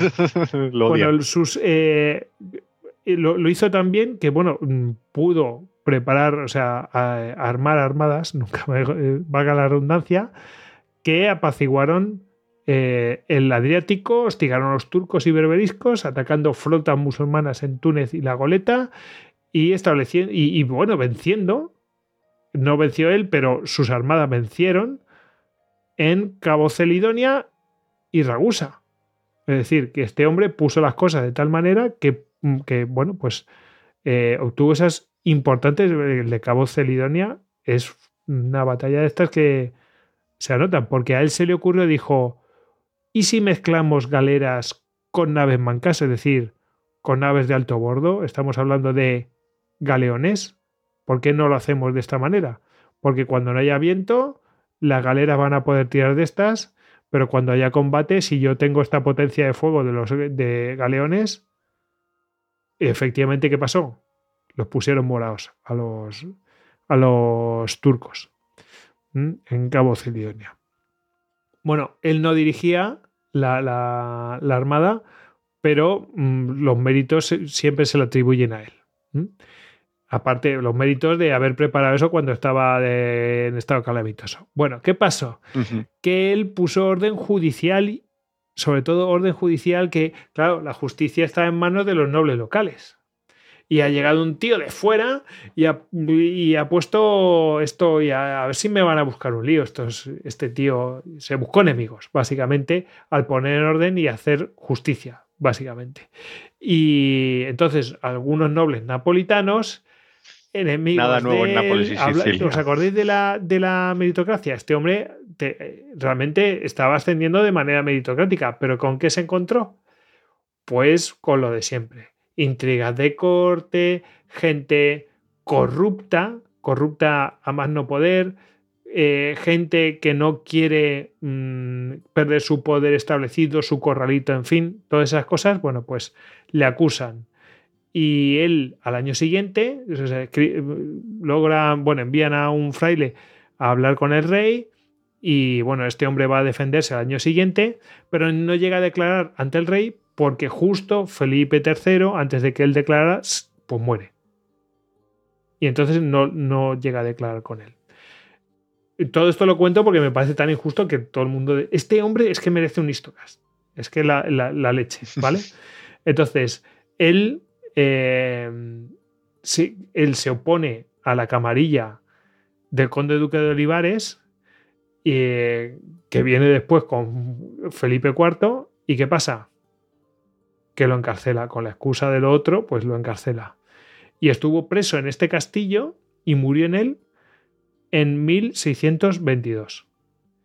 Y nunca llegó a declarar ante la justicia. Es decir, lo encerraron y tiraron la llave. O sea, Sí, además, además cerquita para tenerle, para tenerle nunca ahí, pudo sí. defenderse. Que- Un tío que ha dado tanto, o sea, que, que lo ha hecho tan bien, y, o sea, y además un grande de España, o sea, y, lo, y, y no se ha podido defender. Me parece increíble, macho. O sea que, pero esto es cuando tienes a, a gente que no tiene sentido la justicia ni nada, pues el conde de Duque de Olivares, este tío se opone a lo nuestro, nos está amenazando nuestro poder interno aquí, que no me lo toquen. Es que me suena tanto a las cosas que, mm, que hay hoy en día, que es como mm, me lo quito de en medio y si es injusto, pues que sea injusto. Da igual, pasando por encima de todos, o sea, da igual. Porque hay una cosa que es cierta, que, joder, mm, incluso en estas épocas tenías, te oían. Te decían, bueno, a ver qué tienes que decir. Luego te castigarían por la opinión de uno y justo lo que fuera. Pero por lo menos declarabas ante el rey y te podías defender. Pero es que este tío no se lo permiten. ¿Por qué? Porque no hay un rey. Lo que hay es un valido. En fin, es tremendo. Bueno, la cuestión es que, eh, ojo, fíjate a este, a este señor, cómo lo tratan, que el odio que le debían tener, que lo entierran, se dice, es que no se sabe bien, se dice que está enterrado en la isla del estanque. ¿Te- ¿Os acordáis del estanque que había al sur, donde desaguaba el jardín y tal? Que había un estanque que tenía Sí. una islita y que tenía una, una barca que se llama, le, le llamaban el galeón y todo eso. Pues se, se dice que estaba enterrado en esa islita. Que no se sabe. O sea, que lo enterraron ahí por enterrarlo en algún lado, supongo. Os cayó en desgracia, pero Total, viene en incluso desgracia. después de muerto, pues fíjate qué manera de tratarlo. O sea, increíble, macho. Bueno, el caso es que, eh, bueno, ya lo cuento, los duques de Osuna, después cuando, posteriores, sus, sus, sus eh, si visitáis el Parque del Capricho, que fue construido por los duques de Osuna, pero ya posteriormente sus, su- los sucesores y tal y cual, pues en el, en el Parque de Capricho hay un estanque y hay una islita en, el- en ese estanque. No es el mismo estanque, es otro que construyeron tal. Y ahí tienen un monumento a este duque de Osuna que se supone que está enterrado, eh, que se supone que enterraron en el estanque que estaba al sur del castillo. No hay mucha distancia, pero no es el mismo estanque ni nada de esto, pero simbólicamente Pero lo R- hicieron como una tumba. Sí, simbólicamente. Sí, Fíjate, y, ahora te iba a decir, claro, por eso lleva el nombre del barrio, la, la Alameda de Osuna. Fíjate, al final ha quedado ahí un poco reparado. Sí, pe- pero eso es casualidad. Yo creo que le buscaron ponerle un nombre ahí como más señorial, no sé qué. En fin, pues como tantos barrios que se- se- un- alguno se llama Charco Alto y luego le cambian el nombre a uno más ahí, ¿sabes? Bueno, em, la cuestión es que la viuda, condesa de Benavente, la viuda de este hombre, del duque de Osuna, pues decidió comprar las tierras adyacentes eh, que con el tiempo dieron lugar a lo que es la finca, eh, que, la finca del, eh, del Capricho, o sea, en la Alameda de Osuna. O sea, lo que es el Parque El Capricho, ahí empezaron a comprar, esta mujer empezó a comprar eh, terrenos. Mm. No sé, por, por algún apego, alguna cosa así, pues realmente hay, hay testimonios y versos de Quevedo y que este hombre estaba totalmente desmoralizado, en fin. Estaban todos hechos polvo porque era súper injusto lo que estaba pasando. Yo lo, veo, lo, lo leo ahora y no es porque haya leído a Quevedo, es que me parece, es una- los, los hechos fríos son muy chungos, ¿sabes? En fin. Bueno, eh, nada, pues ah, ahí queda. Este es un tercer alojado, pero es que hay un cuarto. Y este me he quedado catacroker. Estos eran los conocidos, pero el cuarto, atención. Eh, ¿Te suena esta señora? Sí, las meninas. Qué ¿no? bien, muy bien, muy bien, efectivamente. Muy mítico ese cuadro. esta señorita, esta señorita eh, se llama María Agustina Sarmiento de Sotomayor. Se dice que lo de María Sarmiento viene de por aquí. Hay varias candidatas, ¿vale? Pero puede que sea una de estas, ¿vale? Eh, bueno, pues esta señorita llegó a ser propietaria del castillo.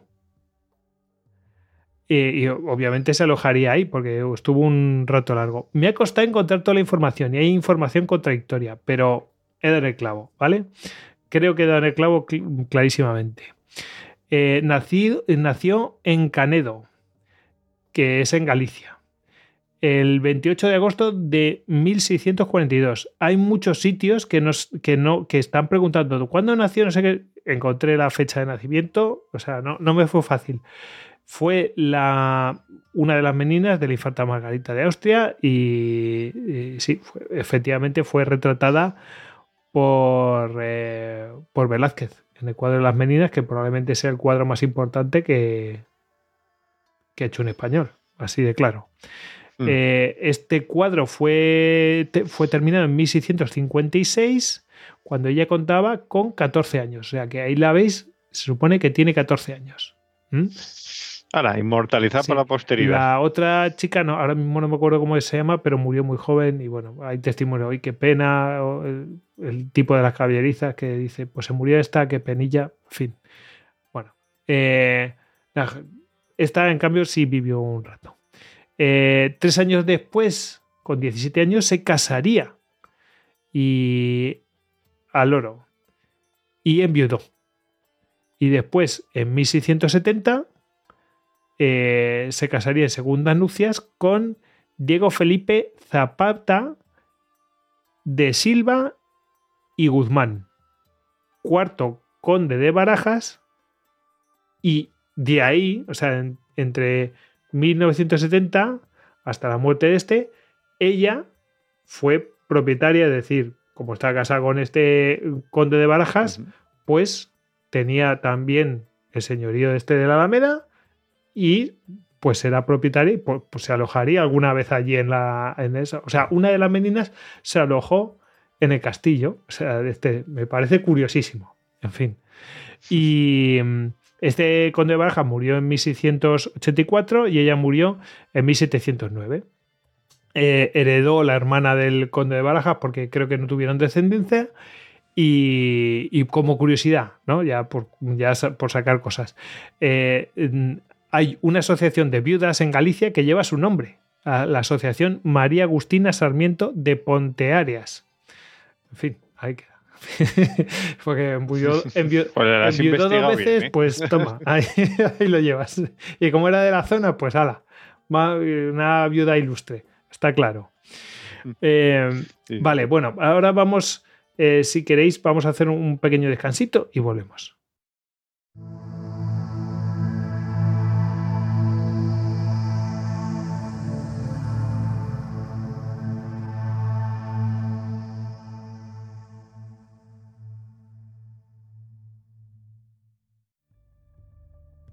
Entraste en istocast.com y descargaste todos nuestros podcasts de historia.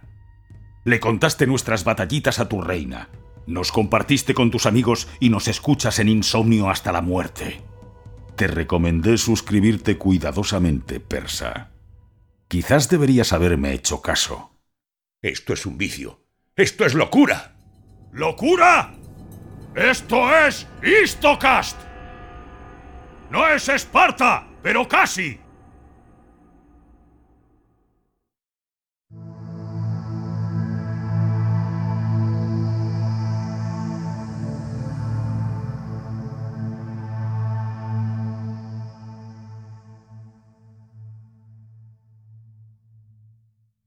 Bueno, pues nada, vamos a, mm, a continuar con el programa. Ya vamos a la recta final porque, ¿qué pasa? Eh, bueno, pues esta señora se alojó, eh, hablamos de la menina, ¿no? Eh, se alojó hasta 1684, pero ¿qué pasó a continuación? Eh, no se sabe bien, pero entre 1690, 1600, no se sabe la fecha. Yo he encontrado distintas, he encontrado 1690, 1695, 1697. no está claro. ¿Vale? No está claro cuándo, se pudo quemar, pero hubo un incendio en el castillo y que afectó a la torre del homenaje. Y bueno, pues eh, el castillo quedó, pues eso, abandonado, ya no, no, se le reconstruyó y no. Y ya no se le dio uso. Entonces, ¿qué pasa? Que, fijaros, estamos ya casi en el siglo XVIII. También hay que ver que enseguida viene la guerra de sucesión, no estaba no había dinero. No está los no parabollos, eh, no está eh, chichipafalonillos, como dicen ahora, ¿no? el caso es que mm, en el siglo XVIII algunos vecinos eh, de la Alameda, mm, pues que ya es villa, ojo, villa igual que Madrid, ¿eh? O sea, ¿os acordáis que decíamos... Madrid, bueno, la Alameda pertenece a Madrid, es uno de, sus barrios, dentro de uno de sus distritos, etcétera, etcétera. Pero antes no era así. Antes eran mm, unidades independientes y. Pero me parece súper curioso que hubiera, o sea, que hubiera una villa en la Alameda, otra en Barajas y, las dos cerca de Madrid. O sea, están eh, claro, debe ser por su asociación Madrid nobiliaria. Sigue siendo villa. Sí, sí, o sea, pero villa, o sea, me refiero a núcleos poblacionales tan cercanos unos a otros. Porque normalmente, a ver, yo siempre lo que tenía entendido es que, a ver, con las peculiaridades de la geografía española y tal, que normalmente los pueblos eh, se van formando una jornada uno de otro. O sea, es lo que tarda un labriego, ponte, en ir y volver a su, de su casa a donde tiene eh, la zona de cultivo, ¿no? Eso es una jornada de trabajo. Cuando es más, en teoría se forma otro pueblo. ¿Sabes? Más o menos es lo como se van formando. ¿eh? O sea, es un poco la, la modo de ocupación. Entonces, por eso muchas veces los pueblos no están tan cerca unos de otros. Ahora mismo está todo, ya se ha cambiado todo, pero la Alameda y Baraja sí que están cerca, digamos, los núcleos eh, poblacionales.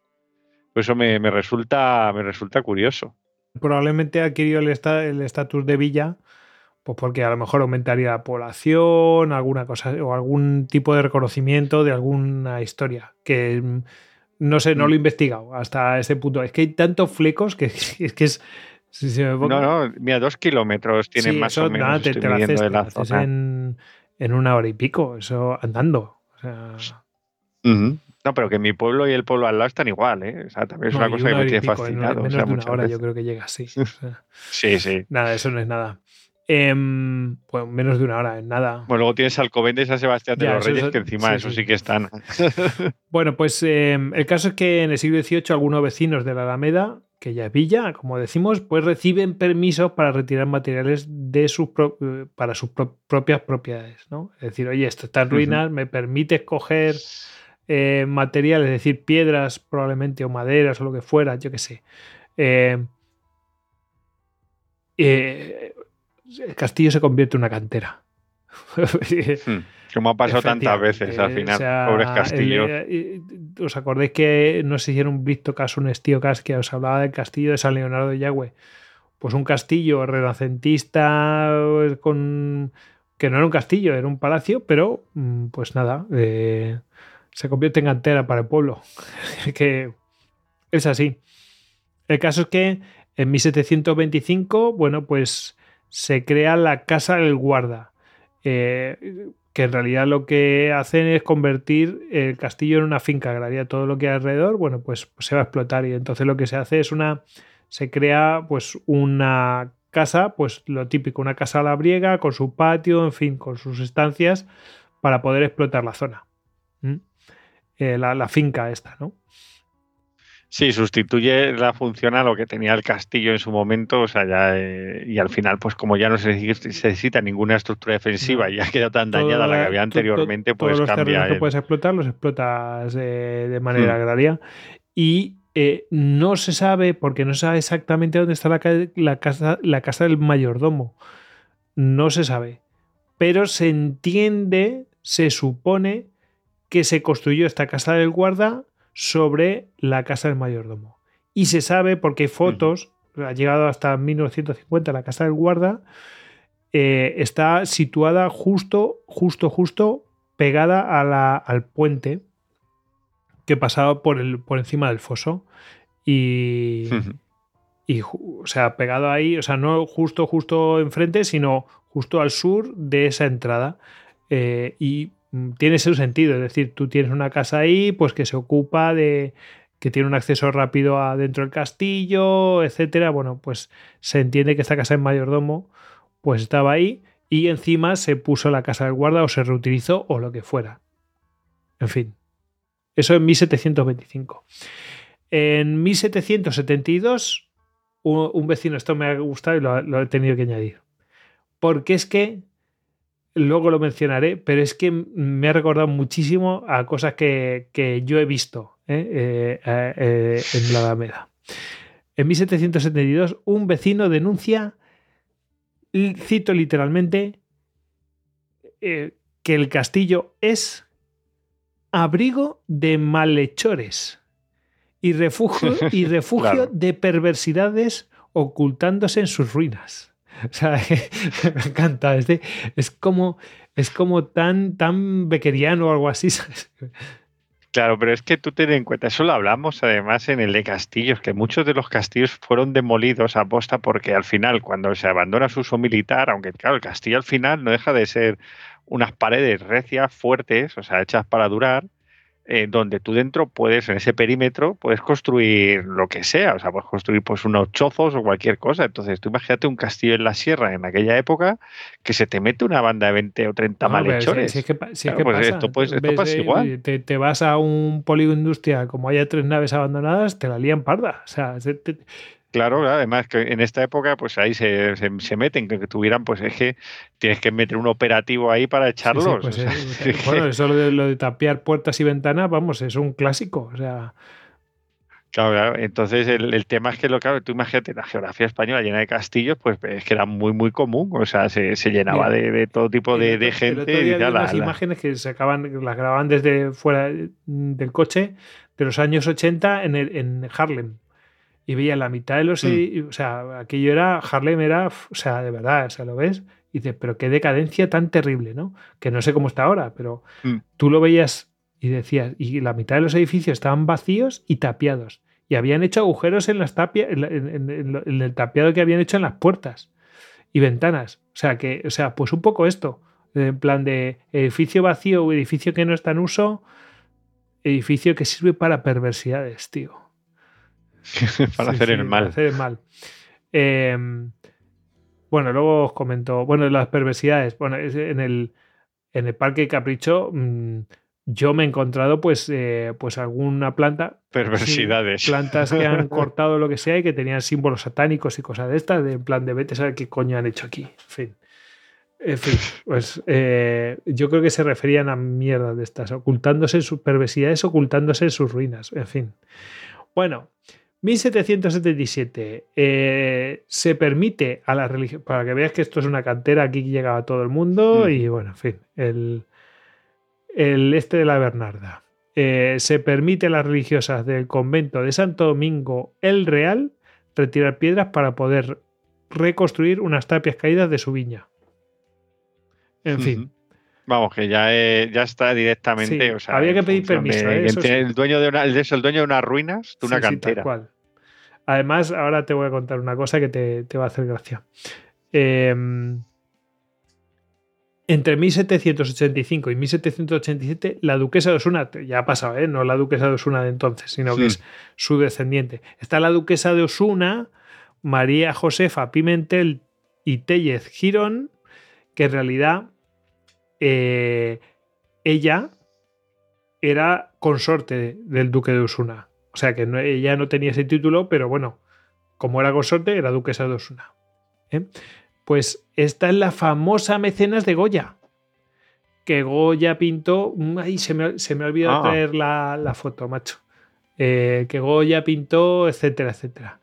Eh, pero vamos, la podéis buscar. Buscáis Duquesa de Osuna y os va a aparecer la primera ahí, ¡pum!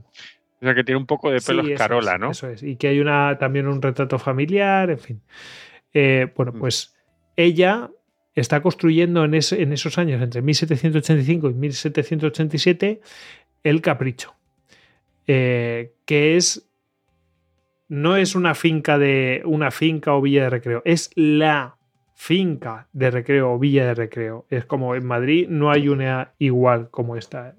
Hay otras, etcétera, pero es que esta es una pasada y tiene un estado de conservación estupendo. Y, o sea, recomendamos visitarlo porque es una, es, au- bueno, es una pasada, total.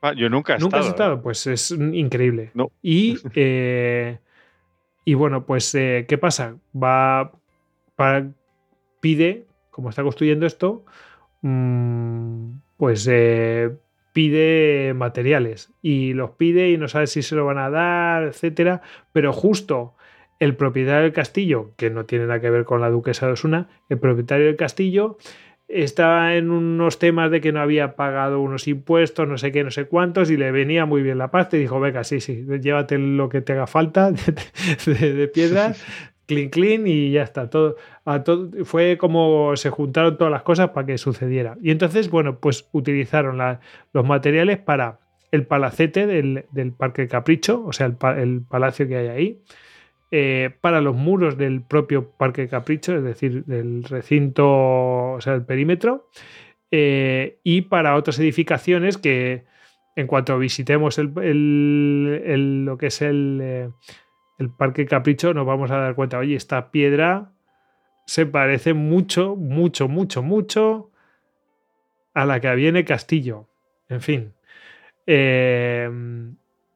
El Parque Capricho también daría para mucho para lo que hablar. Pero bueno, vamos a seguir.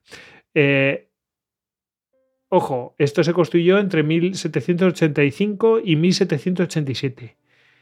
Y entre 1786 y 1787, ¿vale? Estamos en esas fechas de construcción del, eh, o sea, del Parque Capricho, etcétera. Pues Goya refleja en este cuadro que se ve ahí. ¿Veis esto? Eh, primero, los muros estos que veis, eh, ahí sale, hay una imagen del, eh, del Palacio del Capricho, etcétera. Y luego los muros estos, estos son los muros exteriores del perímetro. ¿Veis las piedras estas? Sí. Está clarísimo. O sea, los cantos. Y en el cuadro este que pintó Goya entre 1786 y 1787 se ve la iglesia de Santa Catalina que está pegada, justo, justo, está pegada a lo que es el Parque Capricho. Enfrente de la iglesia de Santa Catalina está el Parque Capricho. Y justo detrás refleja el castillo. Además, ya sin torre el homenaje ni nada, ya la ruina. Mm, Yo creo que la perspectiva no es tal, o sea, mm, yo la miro y digo, no puede estar, esto es- no puede estar así, pero mm, yo creo que lo, a lo mejor está invertida, en fin, eso sí, quizás invertida, tampoco, yo creo que está a sus espaldas directamente, pero él lo ha querido reflejar así por algún motivo que se nos escapa, eh, no sé, pues la ruina respecto a, yo qué sé, en fin, eso puede, mm, habría que preguntarle al propio Goya y desgraciadamente no lo podemos hacer. Pero sí refleja el castillo. Está pintando el castillo justo, justo eh, en el estado en el que estaba. Eh, o sea que es, bueno, otro testimonio más. Y ya pegamos un salto. Nos vamos a 1856. Eh, el- el- la propiedad del castillo pasa de los Zapata a los Fernando Núñez, que son sus sucesores, y se, eh, Fernando Núñez, que le van muy bien los negocios, dice, bueno, vamos a pro- empieza a proyectar recuperar el castillo para convertirlo en una casa de campo, eh, bueno, un proyecto del que todavía se conservan los dibujos, los esbozos. Ya os adelanto que no, se, no se lleva a cabo, ¿vale? Eh, ¿Y qué ordenó? Cito, ordenó a su administrador y, su- y a su arquitecto una evaluación de gastos y un proyecto para integrar los vestigios de la fortificación. El primero de ellos contestaba que el coste de la casa de campo de los excelentísimos señores duques de Fernando Núñez proyectada para su posesión del castillo de la Alameda, en el mismo sitio que ocupan los restos de dicho castillo, conservando el torreón circular, es decir, aquí viene lo importante. El proyecto iba a conservar lo que todavía hoy se conserva, que es el torreón circular existente, y construyendo otro de fábrica de ladrillo para que haga juego con el primitivo. Es decir, donde iba la torre de homenaje iban a colocar otro, pero de ladrillo. O sea, no sé, una aberración de, yo qué sé, pues lo típico del siglo XIX. Sí, van a no sé. reconstruirlo al final. Iban a hacer una cosa, pues fabril, una cosa así, pues lo que se lleva entonces. Iban a hacer una mezcla. Hombre, hay castillos, hay castillos de esa época, por ejemplo, el castillo de Butrón, que también es otro de estos castillos súper bonitos, que tú lo ves ahora mismo, el castillo de Butrón, de, de- oh, de cuento de hadas. Ese castillo, hay fotos de él que es la típica torre fuerte de, de- que hay en el País Vasco. Lo que pasa es que luego en el 19 le metieron pues todo eso, o sea, la reconstrucción movidas. típica Sí. para quedar más bonito, más, más así, más gótico, más, más chulo. Pues sí. Y bueno, el caso es que no le convenció. Y viajó a Bélgica a ver otro arquitecto pues, que era de su confianza, este, este Fernando Núñez, y, y le, le ofreció un proyecto pues, más europeo, ¿no? Eh, más a la europea. El caso es que tampoco le debió convencer mucho y debido al alto coste pues no se hizo ni lo uno ni lo otro. Y así se quedó el castillo. En fin, es un proyecto para haberlo recuperado, pero se queda así. Si lo hubiera recuperado, pues a lo mejor no tendríamos testimonio de todo lo que sabemos ahora, porque si hubiera construido una cosa encima, ¿qué hubiera pasado? Pues no hubiera habido nada. las excavaciones que nos han dicho todas las cosas que nos han dicho. En fin, eh, el caso es que, espérate, porque el Stoff Fernández Núñez en 1880 pues construyen un panteón para ellos. ¿Y dónde lo construyen? Al lado del castillo. Y se puede, no, no es que se pueda visitar, pero vas allí y es imponente, es un señor panteón acojonante. O sea, yo no he visto Sí, porque hay un cementerio, ¿no? Ahí hay un lado. cementerio, pero eso tiene su Mm. sentido. Ahora os lo contaré. Es un lo del Mm. cementerio eh, es que mm, llegó una época en la que se prohibió en- enterramientos en las propias iglesias. ¿Qué hicieron con los enterramientos que había en el suelo de Santa Catalina, de la iglesia de Santa Catalina? Tuvieron que sacar todos, eh, todos esos y llevarlos a eh, el cementerio. Cementerio donde Claro, se entierran a las gentes que, que tienen Hmm. derecho a ellos, que hay- a lo mejor hay gentes que vivían ahí, en la zona de alrededor de Santa Catalina, y siguen teniendo derechos a enterrarse en ese cementerio y no en el, en el de la Almudena, igual que hay gente que se entierra en el cementerio de Hortaleza o en el de, o en el de, Es yo que- sé, de Carillejas. Claro, hubo una época en que las ordenanzas municipales dijeron, pero ¿qué es esto? Están las iglesias llenas de eso cadáveres. era O sea, en insalubre. toda Europa era una cosa continua. En, en Madrid, por ejemplo, se construye el cementerio de la Almudena, que yo creo que es el más grande de Europa. Y luego en ciudades como París directamente los tiraron ahí a las catacumbas. Dijeron, bueno, "Ala, es una todas las locura". catacumbas, todos los Sí, cadáveres. eso, eh, otra visita de estas que hay que recomendar. Em, bueno, entonces, en la zona, en los alrededores del castillo, entonces tenemos que hay un cementerio donde llevaron todos estos cadáveres y que todavía, bueno, siguen eh, enterrando gente.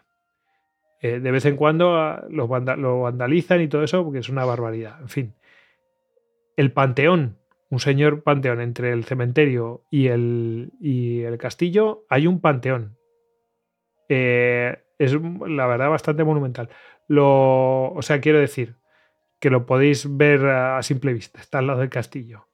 Eh, no, po- por supuesto, no podéis entrar. Esto lo construyeron en 1880 y lo construyó el Marqués de Cuba. Y para construirlo utilizó también materiales, especialmente para los muros. Entonces, bueno, ya es como, venga, ala, para todo. Y de hecho, tenía por aquí, está la casa esta de los de la de los guardeses y aquí el panteón que encontré un grabado de la época que mostraba su interior, que yo nunca lo había visto y eh, no, pues eso, lo, lo añado para que veáis cómo es el interior, porque no lo he visto nunca y no lo veré. Y este es los exteriores y fijaos qué tamaño tiene. ¿eh?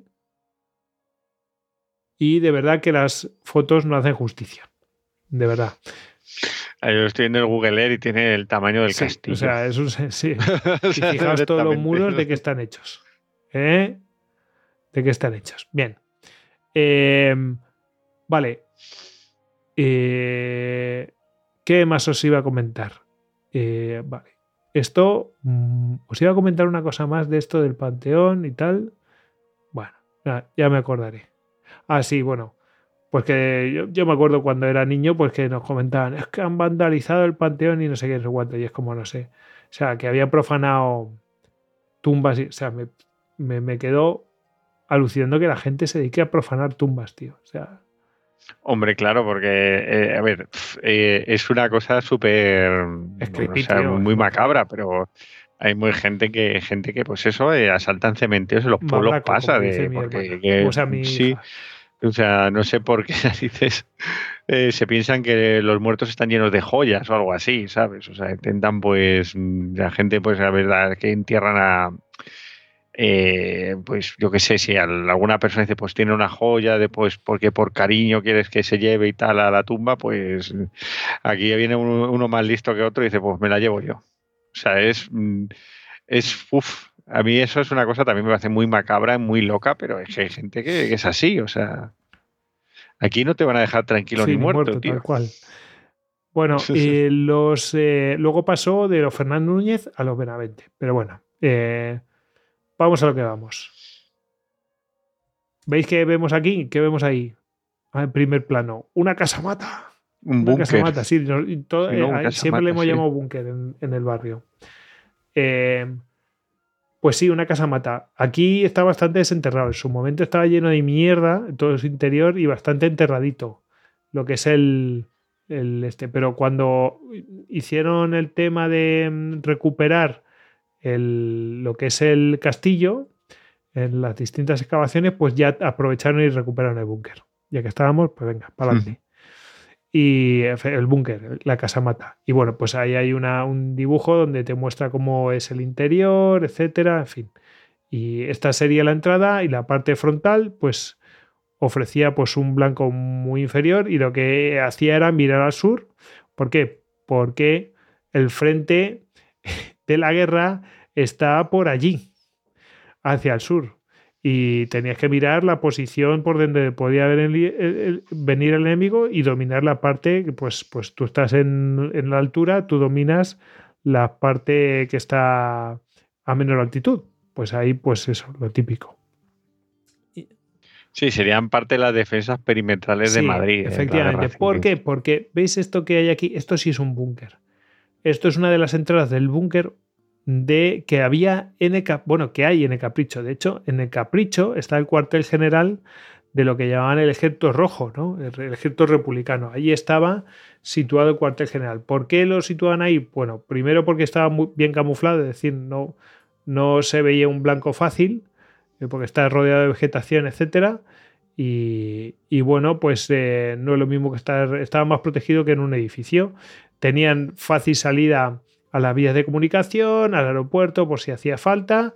Y bueno, pues eh, luego había una serie de defensas perimetrales, no solamente para el frente, sino de para el, para el propio, para este cuartel general. Luego, hmm. eh, ¿qué tenemos también?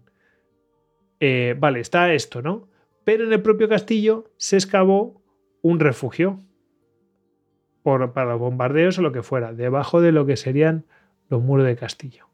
O sea que los, propios combatientes republicanos, pues, porque esto era zona republicana. Entonces los propios combatientes republicanos, pues, hicieron esos refugios y también abrieron eh, pues huecos de, de, fuego, huecos de disparo, para disparar desde dentro de lo que son las ruinas del castillo. Es decir, utilizaron el castillo pues como una fortificación más.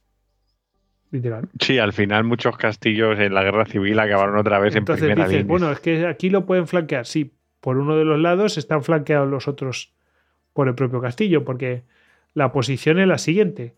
Es decir, a la derecha de, este, de esta casamata está el castillo y desde ahí le hacen fuego. Entonces hmm. está protegido. Y a la espalda tienes el panteón, o sea que, en fin, no es tan fácil. Vale. Eh, ¿Qué pasa en la actualidad? Bueno, pues en la actualidad tenemos ahí un, eh, dibujo, un grabado de. Madre mía, qué pena de castillo. Así estaba, así estaba. Y además lo que se ve en la siguiente foto, yo lo conocí. Claro, yo es que lo he visto, lo he visto así. O sea, de alguna vez que he ido por allí. Yo lo he conocido, pues, pues como está, pues eso, a ver, Así, de esta manera, pues que con la mitad, con las piedras sacadas aquí, pues eso no es la erosión, eso es que han ido robando piedras. No, no, es que eso necesito piedras, me voy a mi cantera particular. luego hay trozos ahí que están caídos, que bueno, puede, puede que pertenecieran a la Darbe este, al muro exterior, o vete a saber qué. En fin, pues como veis, pues por un estado bastante lamentable, ¿no? Del, del castillo. Se han llevado pues mucho muro, mucha torre del homenaje, se han llevado mucha piedra, está clarísimo. Y, y mm, de hecho, mm, corría peligro de, oye, en algún momento esto se nos va a caer encima, alguno que siga sacando piedra o haciendo el cabra. ¿Por qué? ¿Os acordáis de las perversidades nocturnas? Bueno, pues es que aquí venía pues la gente que está eh, por la noche pues se iba allí o alguno que quería hacer un poco el macarra se subía encima por ahí arriba, en fin, gente por encima del castillo he visto toda la vida, vamos. O sea, eh, no sé si estás silenciado, David, o me estabas hablando. Sí, perdona, que decía el macarreo nocturno madrileño en toda la vida. Nocturno y no tan nocturno. Es decir, mm, por la tarde los chavales ahí que eran un poco más macarras, pues iban allí. Y la gente lo veía y decía, mira, ahí va a estar los macarras y tal. Vosotros nunca subáis, ¿eh? pues eso. Eh, y entonces yo lo he conocido, pues como, en esas imágenes, pues la verdad es que yo lo, yo lo he visto también. Lo que pasa es que después, bueno, ya, ya hablaré, pero bueno, hicieron, estas partes fueron reforzadas mm, principalmente para evitar que pudiera haber cualquier derrumbe. Es que imagínate, si no intervienen y hay un derrumbe y mata a alguien, ¿qué pasa? En fin.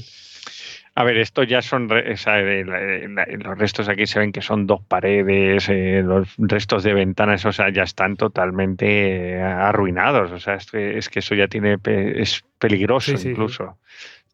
O se hace una actuación, claro, una actuación urgente para repararlo o malo. Pues mira, el barrio de la Alameda Osuna se construyó a los pies de este castillo, ¿no? Eh, recordemos que el castillo está lo que sería en la, en la parte alta de esta ladera pues hacia abajo y en el valle, o sea, lo que sería el valle del, arroyo este de las rejas, bueno, pues ahí se sitúa el barrio de la Alameda Osuna.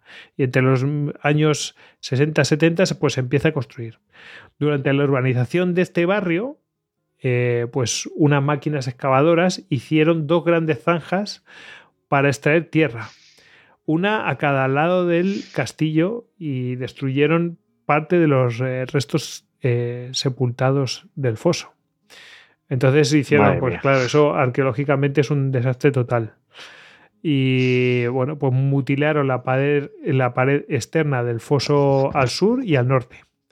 Así como la base de la torre del homenaje, o sea que si había materiales de la torre del homenaje, a tomar por saco. Y la liza y el antemuro que los rodeaban. O sea que hicieron, hizo un desaguisado que no veas. Y, y esto por qué fue? Porque lo utilizaban de arenero para la extracción de, áridos. Es decir, para conseguir materiales de áridos para las obras que estaban, Estaban construyendo, barrio. edificios y lo, claro, y lo tenían al lado. Ponen al cerro este. Y te voy a decir una cosa. El duque de Osuna que murió ahí en el castillo y que estaba enterrado en la isla está debajo de unos chalés. Está, está emparedado ahora mismo sí, el sí, hombre. o sea, ahí es eh, poltergeist. en fin. Bueno, total. Eh, eh, vale. El, eh, ah, bueno, lo- por fortuna, esto es una desgracia, ¿no? Pero por fortuna, eh, lo que es el planeamiento municipal haría que ah, se delimitara toda la zona como un parque en torno al panteón, al panteón, el cementerio y el castillo. Por eso yo siempre lo he conocido como si fuera un descampado, que yo tenía que cruzar ahí y Hmm. tal y cual. Y eso ha permitido que se conservara toda esa zona. Esa zona ha tenido intervenciones de muchos, de muchos tipos, pero en realidad no se edifica encima. Y eso, pues, lo ha conservado. Aunque no se hiciera nada, pero ya no han intervenido mm, de otras cosas que, que podía haber habido. Y, y bueno, eh, el caso es que, bueno, pues eh, otro testimonio de estos, que como el de las perversidades nocturnas, eh, convirtió, eh, convirtiéndose en refugio el castillo, el se refiere al castillo, convirtiéndose en el refugio propicio para las parejas y las pandillas de adolescentes del barrio, como punto de concentración de botellones y realización de, ocasi- de ocasionales hogueras y como soporte de grafitis cuando estos se pusieron de moda. o sea, lo que estamos viendo en las imágenes, en fin. El descampado del barrio. Bueno, el caso es que se hace en 1986, pues ya esto debía cantar por soleares y hacen una primera excavación. Eh, para ver un poquito, pues lo típico, a ver qué hay, a ver qué se, qué, Hmm. qué se cuece aquí. Y eh, entre 1988 y 1990, gracias al arquitecto municipal Pedro Herrero Pinto, y hay que mencionarle, pues mm, se toma medidas. ¿Qué hace? Pues eh, consolida los muros. Lo que, o sea, eso- esos, mm, esos trozos que están arrancados y todo eso, pues lo que hace es rellenarlos. Sí, frena la ruina, que eso no se venga abajo. Por lo menos lo consolida para que no haya derrumbes, porque se temía que hubiera derrumbes. Yo siempre lo veía y digo, un día se va a caer esto. Efectivamente, no hacía falta ser arquitecto. en fin. Eh, el caso es que en el 2006, eh, ya pasaron años, 16 años, pues se hace una segunda excavación. Se ve más lo que hay y parece que hay más músculo financiero para hacer eso y eh, bueno, pues dice, bueno, ahora no, pero cogen y en 2007 protegen, hacen una especie de mortero y tapan toda la zona. La tapan con ese mortero para que no se degrade con, a la intemperie, ¿no?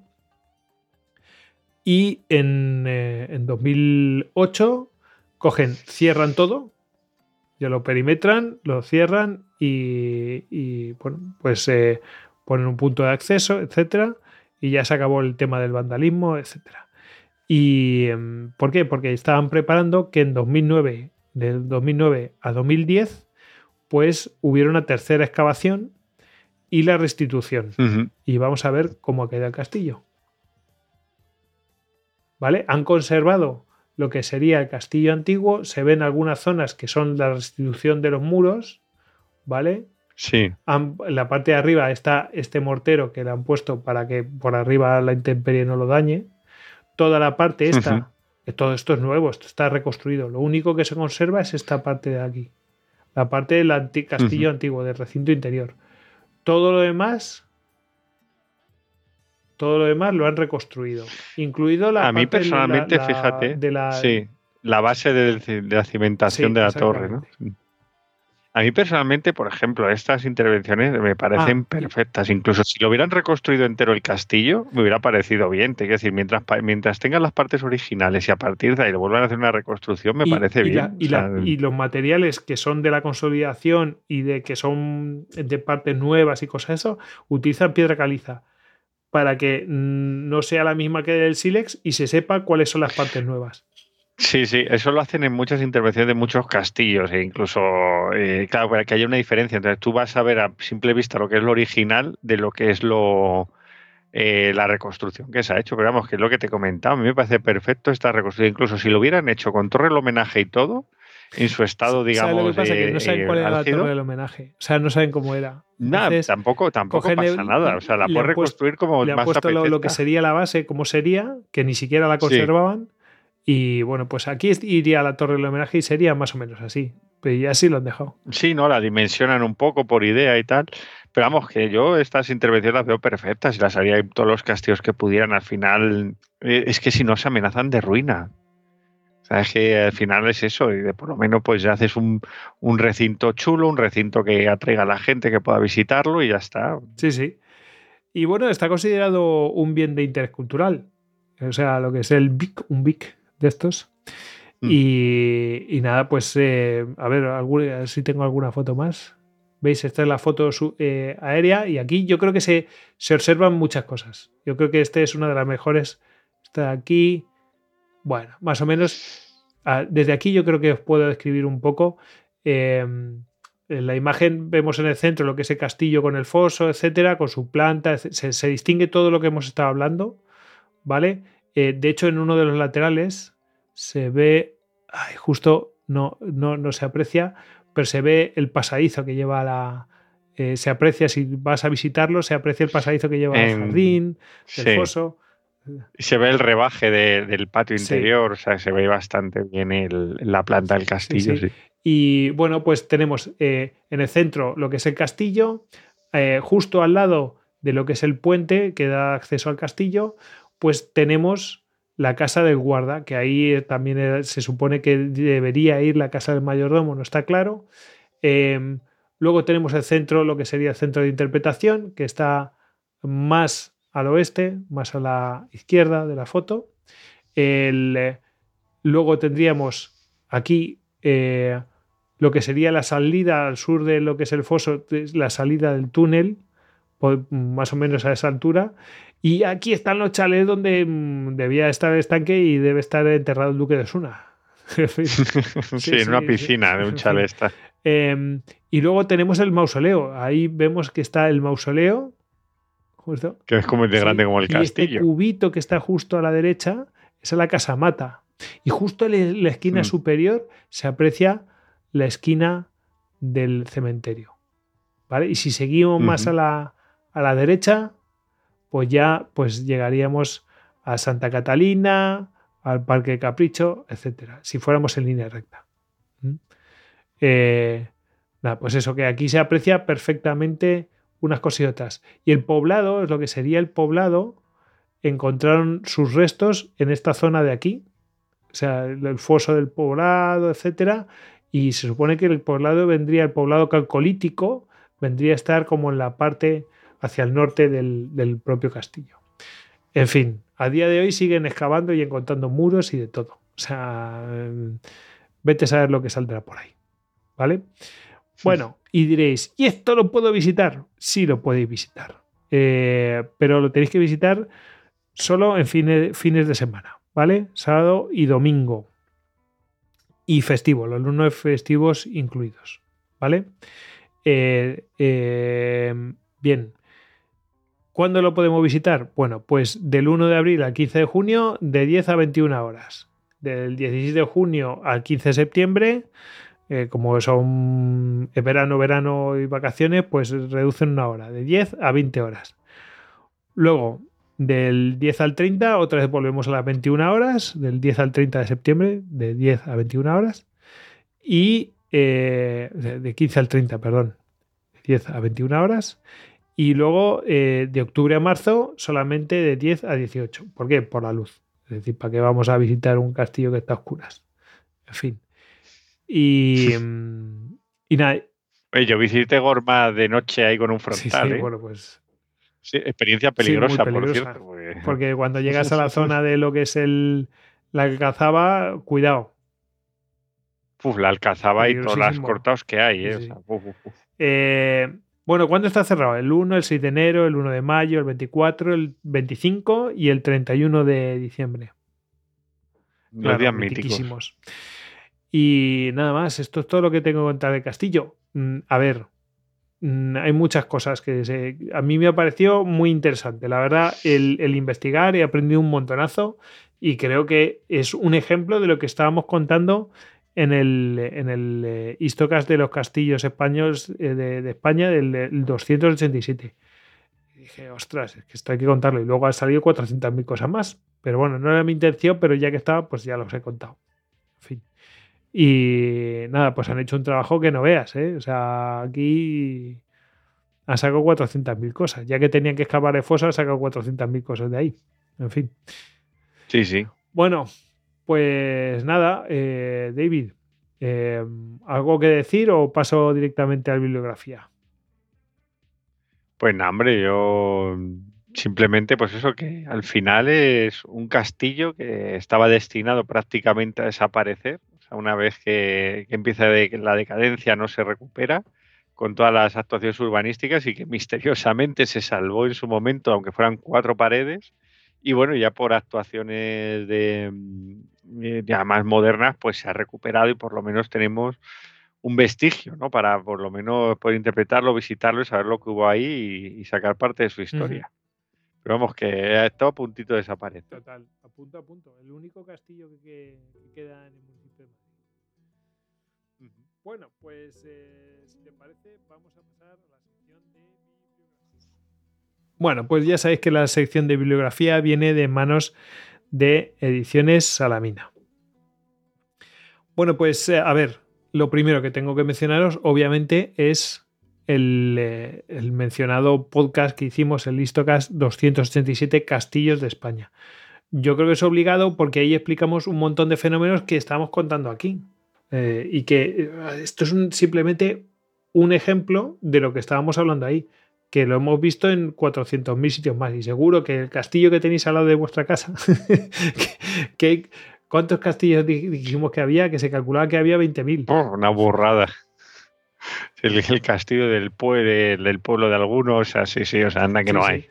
Y eh, bueno, pues eso, pues eh, explicamos el fenómeno y cómo cambian las cosas, etcétera. Bueno, en fin. Mira, te cuento, en mi pueblo, en mi pueblo creo que hubo un castillo, por lo menos una torre, y voló. O sea, Vuelo por los aires. estuvo en su momento y, y voló. O sea, alguien la derribó en su momento. Ahora hay una cosa que se llama la Plaza del Castillo, que tiene como una especie de monumento donde cae el agua Los como por, no sé, con una escalera. Y ahí se quedó. Sí, sí, sí. Llamaban el, el- Vamos, era la Plaza del Castillo y en su momento. eh, a mí me cuentan, claro, mis padres y tal, que, que allí sí que existió pues una torre de un castillo y, y en algún momento alguien dijo, ala, se acabó. O sea, los destrozos que se han hecho aquí con el patrimonio Está- el nombre. topónimo no engaña, tío. O no engaña o deja testimonio de que al- hubo algo ahí. Estoy pensando en, Sí, sí.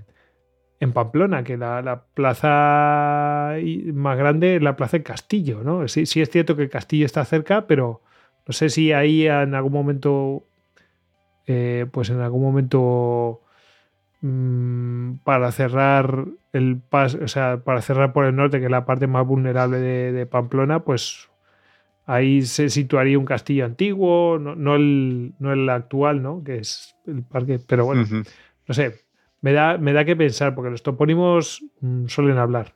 No sé. Bueno. Em, a lo mejor algún Pamplonica, Kurz, alguno de estos me, nos puede contar. ¿Es por el castillo actual o alguno que hubo antes? Que nos lo aclaren, por favor.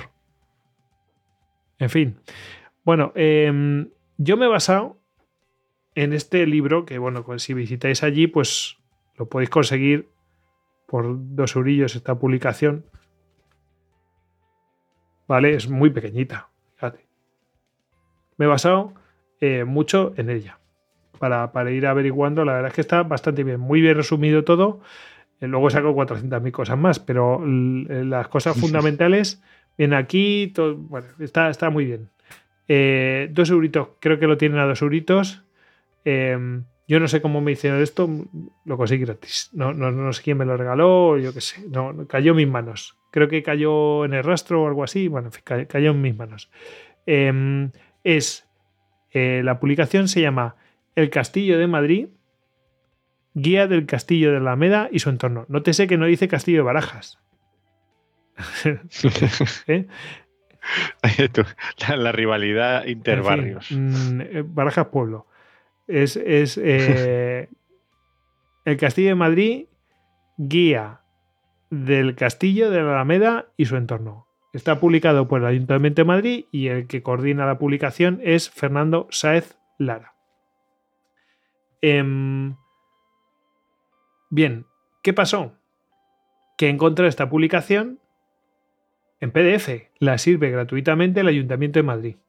Y me parece una cosa muy loable. El que lo quiera tener por dos euros, que es precio, vamos, de derribo, pues lo consigue allí. Eh, ya le digo que lo puede conseguir en el, centro de interpretación por dos euritos.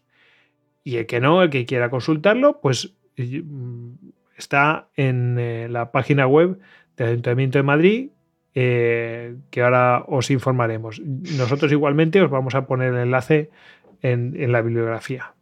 Así que lo tenéis disponible en PDF, la misma publicación. Y de repente me encontré que había más publicaciones encontré un tocho mucho más gordo que ya iba a, contar con pelos y, mm, o sea, con, en fin, bien, con todo detalle, sobre todo algunos aspectos históricos, etcétera. Hay algunos que no, que eh, esta publicación paradójicamente está mejor. Eh, mm, y otros que por la parte de excavaciones y todo eso, pues en la publicación esta que estoy mencionando, pues está mejor. Bueno, es más, mm, no es tan tan de divulgación, sino es más. tiene más texto, etcétera. En fin. Pues eh, se llama El Castillo de Alameda, así, directamente, y, está publicado por el Ayuntamiento de Madrid y coordina también Fernando Saez Lara. También os pondremos el enlace. Esa ya es más tocha, creo que tiene 70 páginas o una cosa así, y mucho texto, y además texto del bueno, ¿sabes? O sea, con mm, Sí, un libro técnico. y la, parte histórica está muy bien contada, con todo detalle y los contextos y todo, o sea, a saco, ¿vale? Eh, ahí va, ahí te puedes meter y meter y meter, y en fin. Bueno. Bueno, eh, todo esto está disponible en la web del Castillo de la Alameda, que es madrid.es barra Castillo Alameda. Madrid.es Castillo Alameda. Ese es el, el, Madrid.es, la web del Ayuntamiento de Madrid. Y ahí lo sirve y ahí pues te viene, pues haces una pequeña mm, visita así virtual, me refiero página, pues, el fósil, no sé qué, no sé cuántos. la parte de publicaciones viene todo esto, el, folleto incluso, si lo quieres descargar, en fin. Ahí tenéis un montón de información, que yo me he basado un montón todo esto, los créditos al Ayuntamiento de Madrid. O sea, 100%, mm, todo lo que estáis viendo, del, todas las imágenes que estáis viendo. ¿Vale? Están disponibles y para todo el mundo. Y, nada, pues eh, recomendaros esta web del Castillo de la Alameda. Y también, bueno, pues vamos a recomendar un par de podcasts más. Vamos a recomendar el, el Listocast 228 sobre castillos, se llama Castillos, así a secas. El Estiocast 22 que hice sobre el castillo de Javier, que vais a entender que castillo de Javier no tiene, una, no tiene un sentido defensivo, ya no tenía ningún sentido defensivo, es un sentido para ciego. Yo decía, qué castillo más raro, efectivamente. Ahora, antes no sabía lo que sea ahora. En fin, pues eso. Y el Blistocast 86 eh, sobre el castillo de San Leonardo de Yahweh, que es, corre una suerte muy parecida a este. Eh, lo que pasa es que ese sí, desde el principio fue diseñado para, un sentido ciego Y es muy, muy llamativo, no sé. Bueno, pues esos, a partir de cierta época ya los castillos que se construyen son palacios y, con, además con sus rarezas, porque ya, pues ya son estrambóticos. En fin. Pues eso, eh, David, esto es todo lo que tengo que contar de la guerra de Vietnam. Eh, que, vamos a despedirnos ya. Vamos a mandar eh, bueno, por supuesto, dar las gracias a los que nos han oído, a los que boca, con el boca a boca nos eh, dan a conocer y especialmente a los patronos héroes de las Termópilas, que de entre todos los mecenas, pues eh, son los que producen justo este programa. Que en este caso es José Ángel. Lleva un montón de tiempo ahí siendo patrón héroe de la Termópila. La verdad, un héroe. Y total, Totalmente. total. Y nada, pues ah, vamos a despedirnos, David. Eh, ya sabéis que a David lo podéis encontrar en Twitter como David Nagan, arroba David Nagan, Mm. Los Puedes encontrar en Twitter o en cualquier carretera de España últimamente. dando vueltas por ahí. De castillo a castillo. Y tiras porque te toca. de Castillo. En fin. Y eh, el que les habla, arroba Gojix barra baja salduero. Y ya sabéis que estamos en todas las redes sociales y nada, pues eso. ¿Qué te habrán hecho, macho? Pues me han destruido el castillo.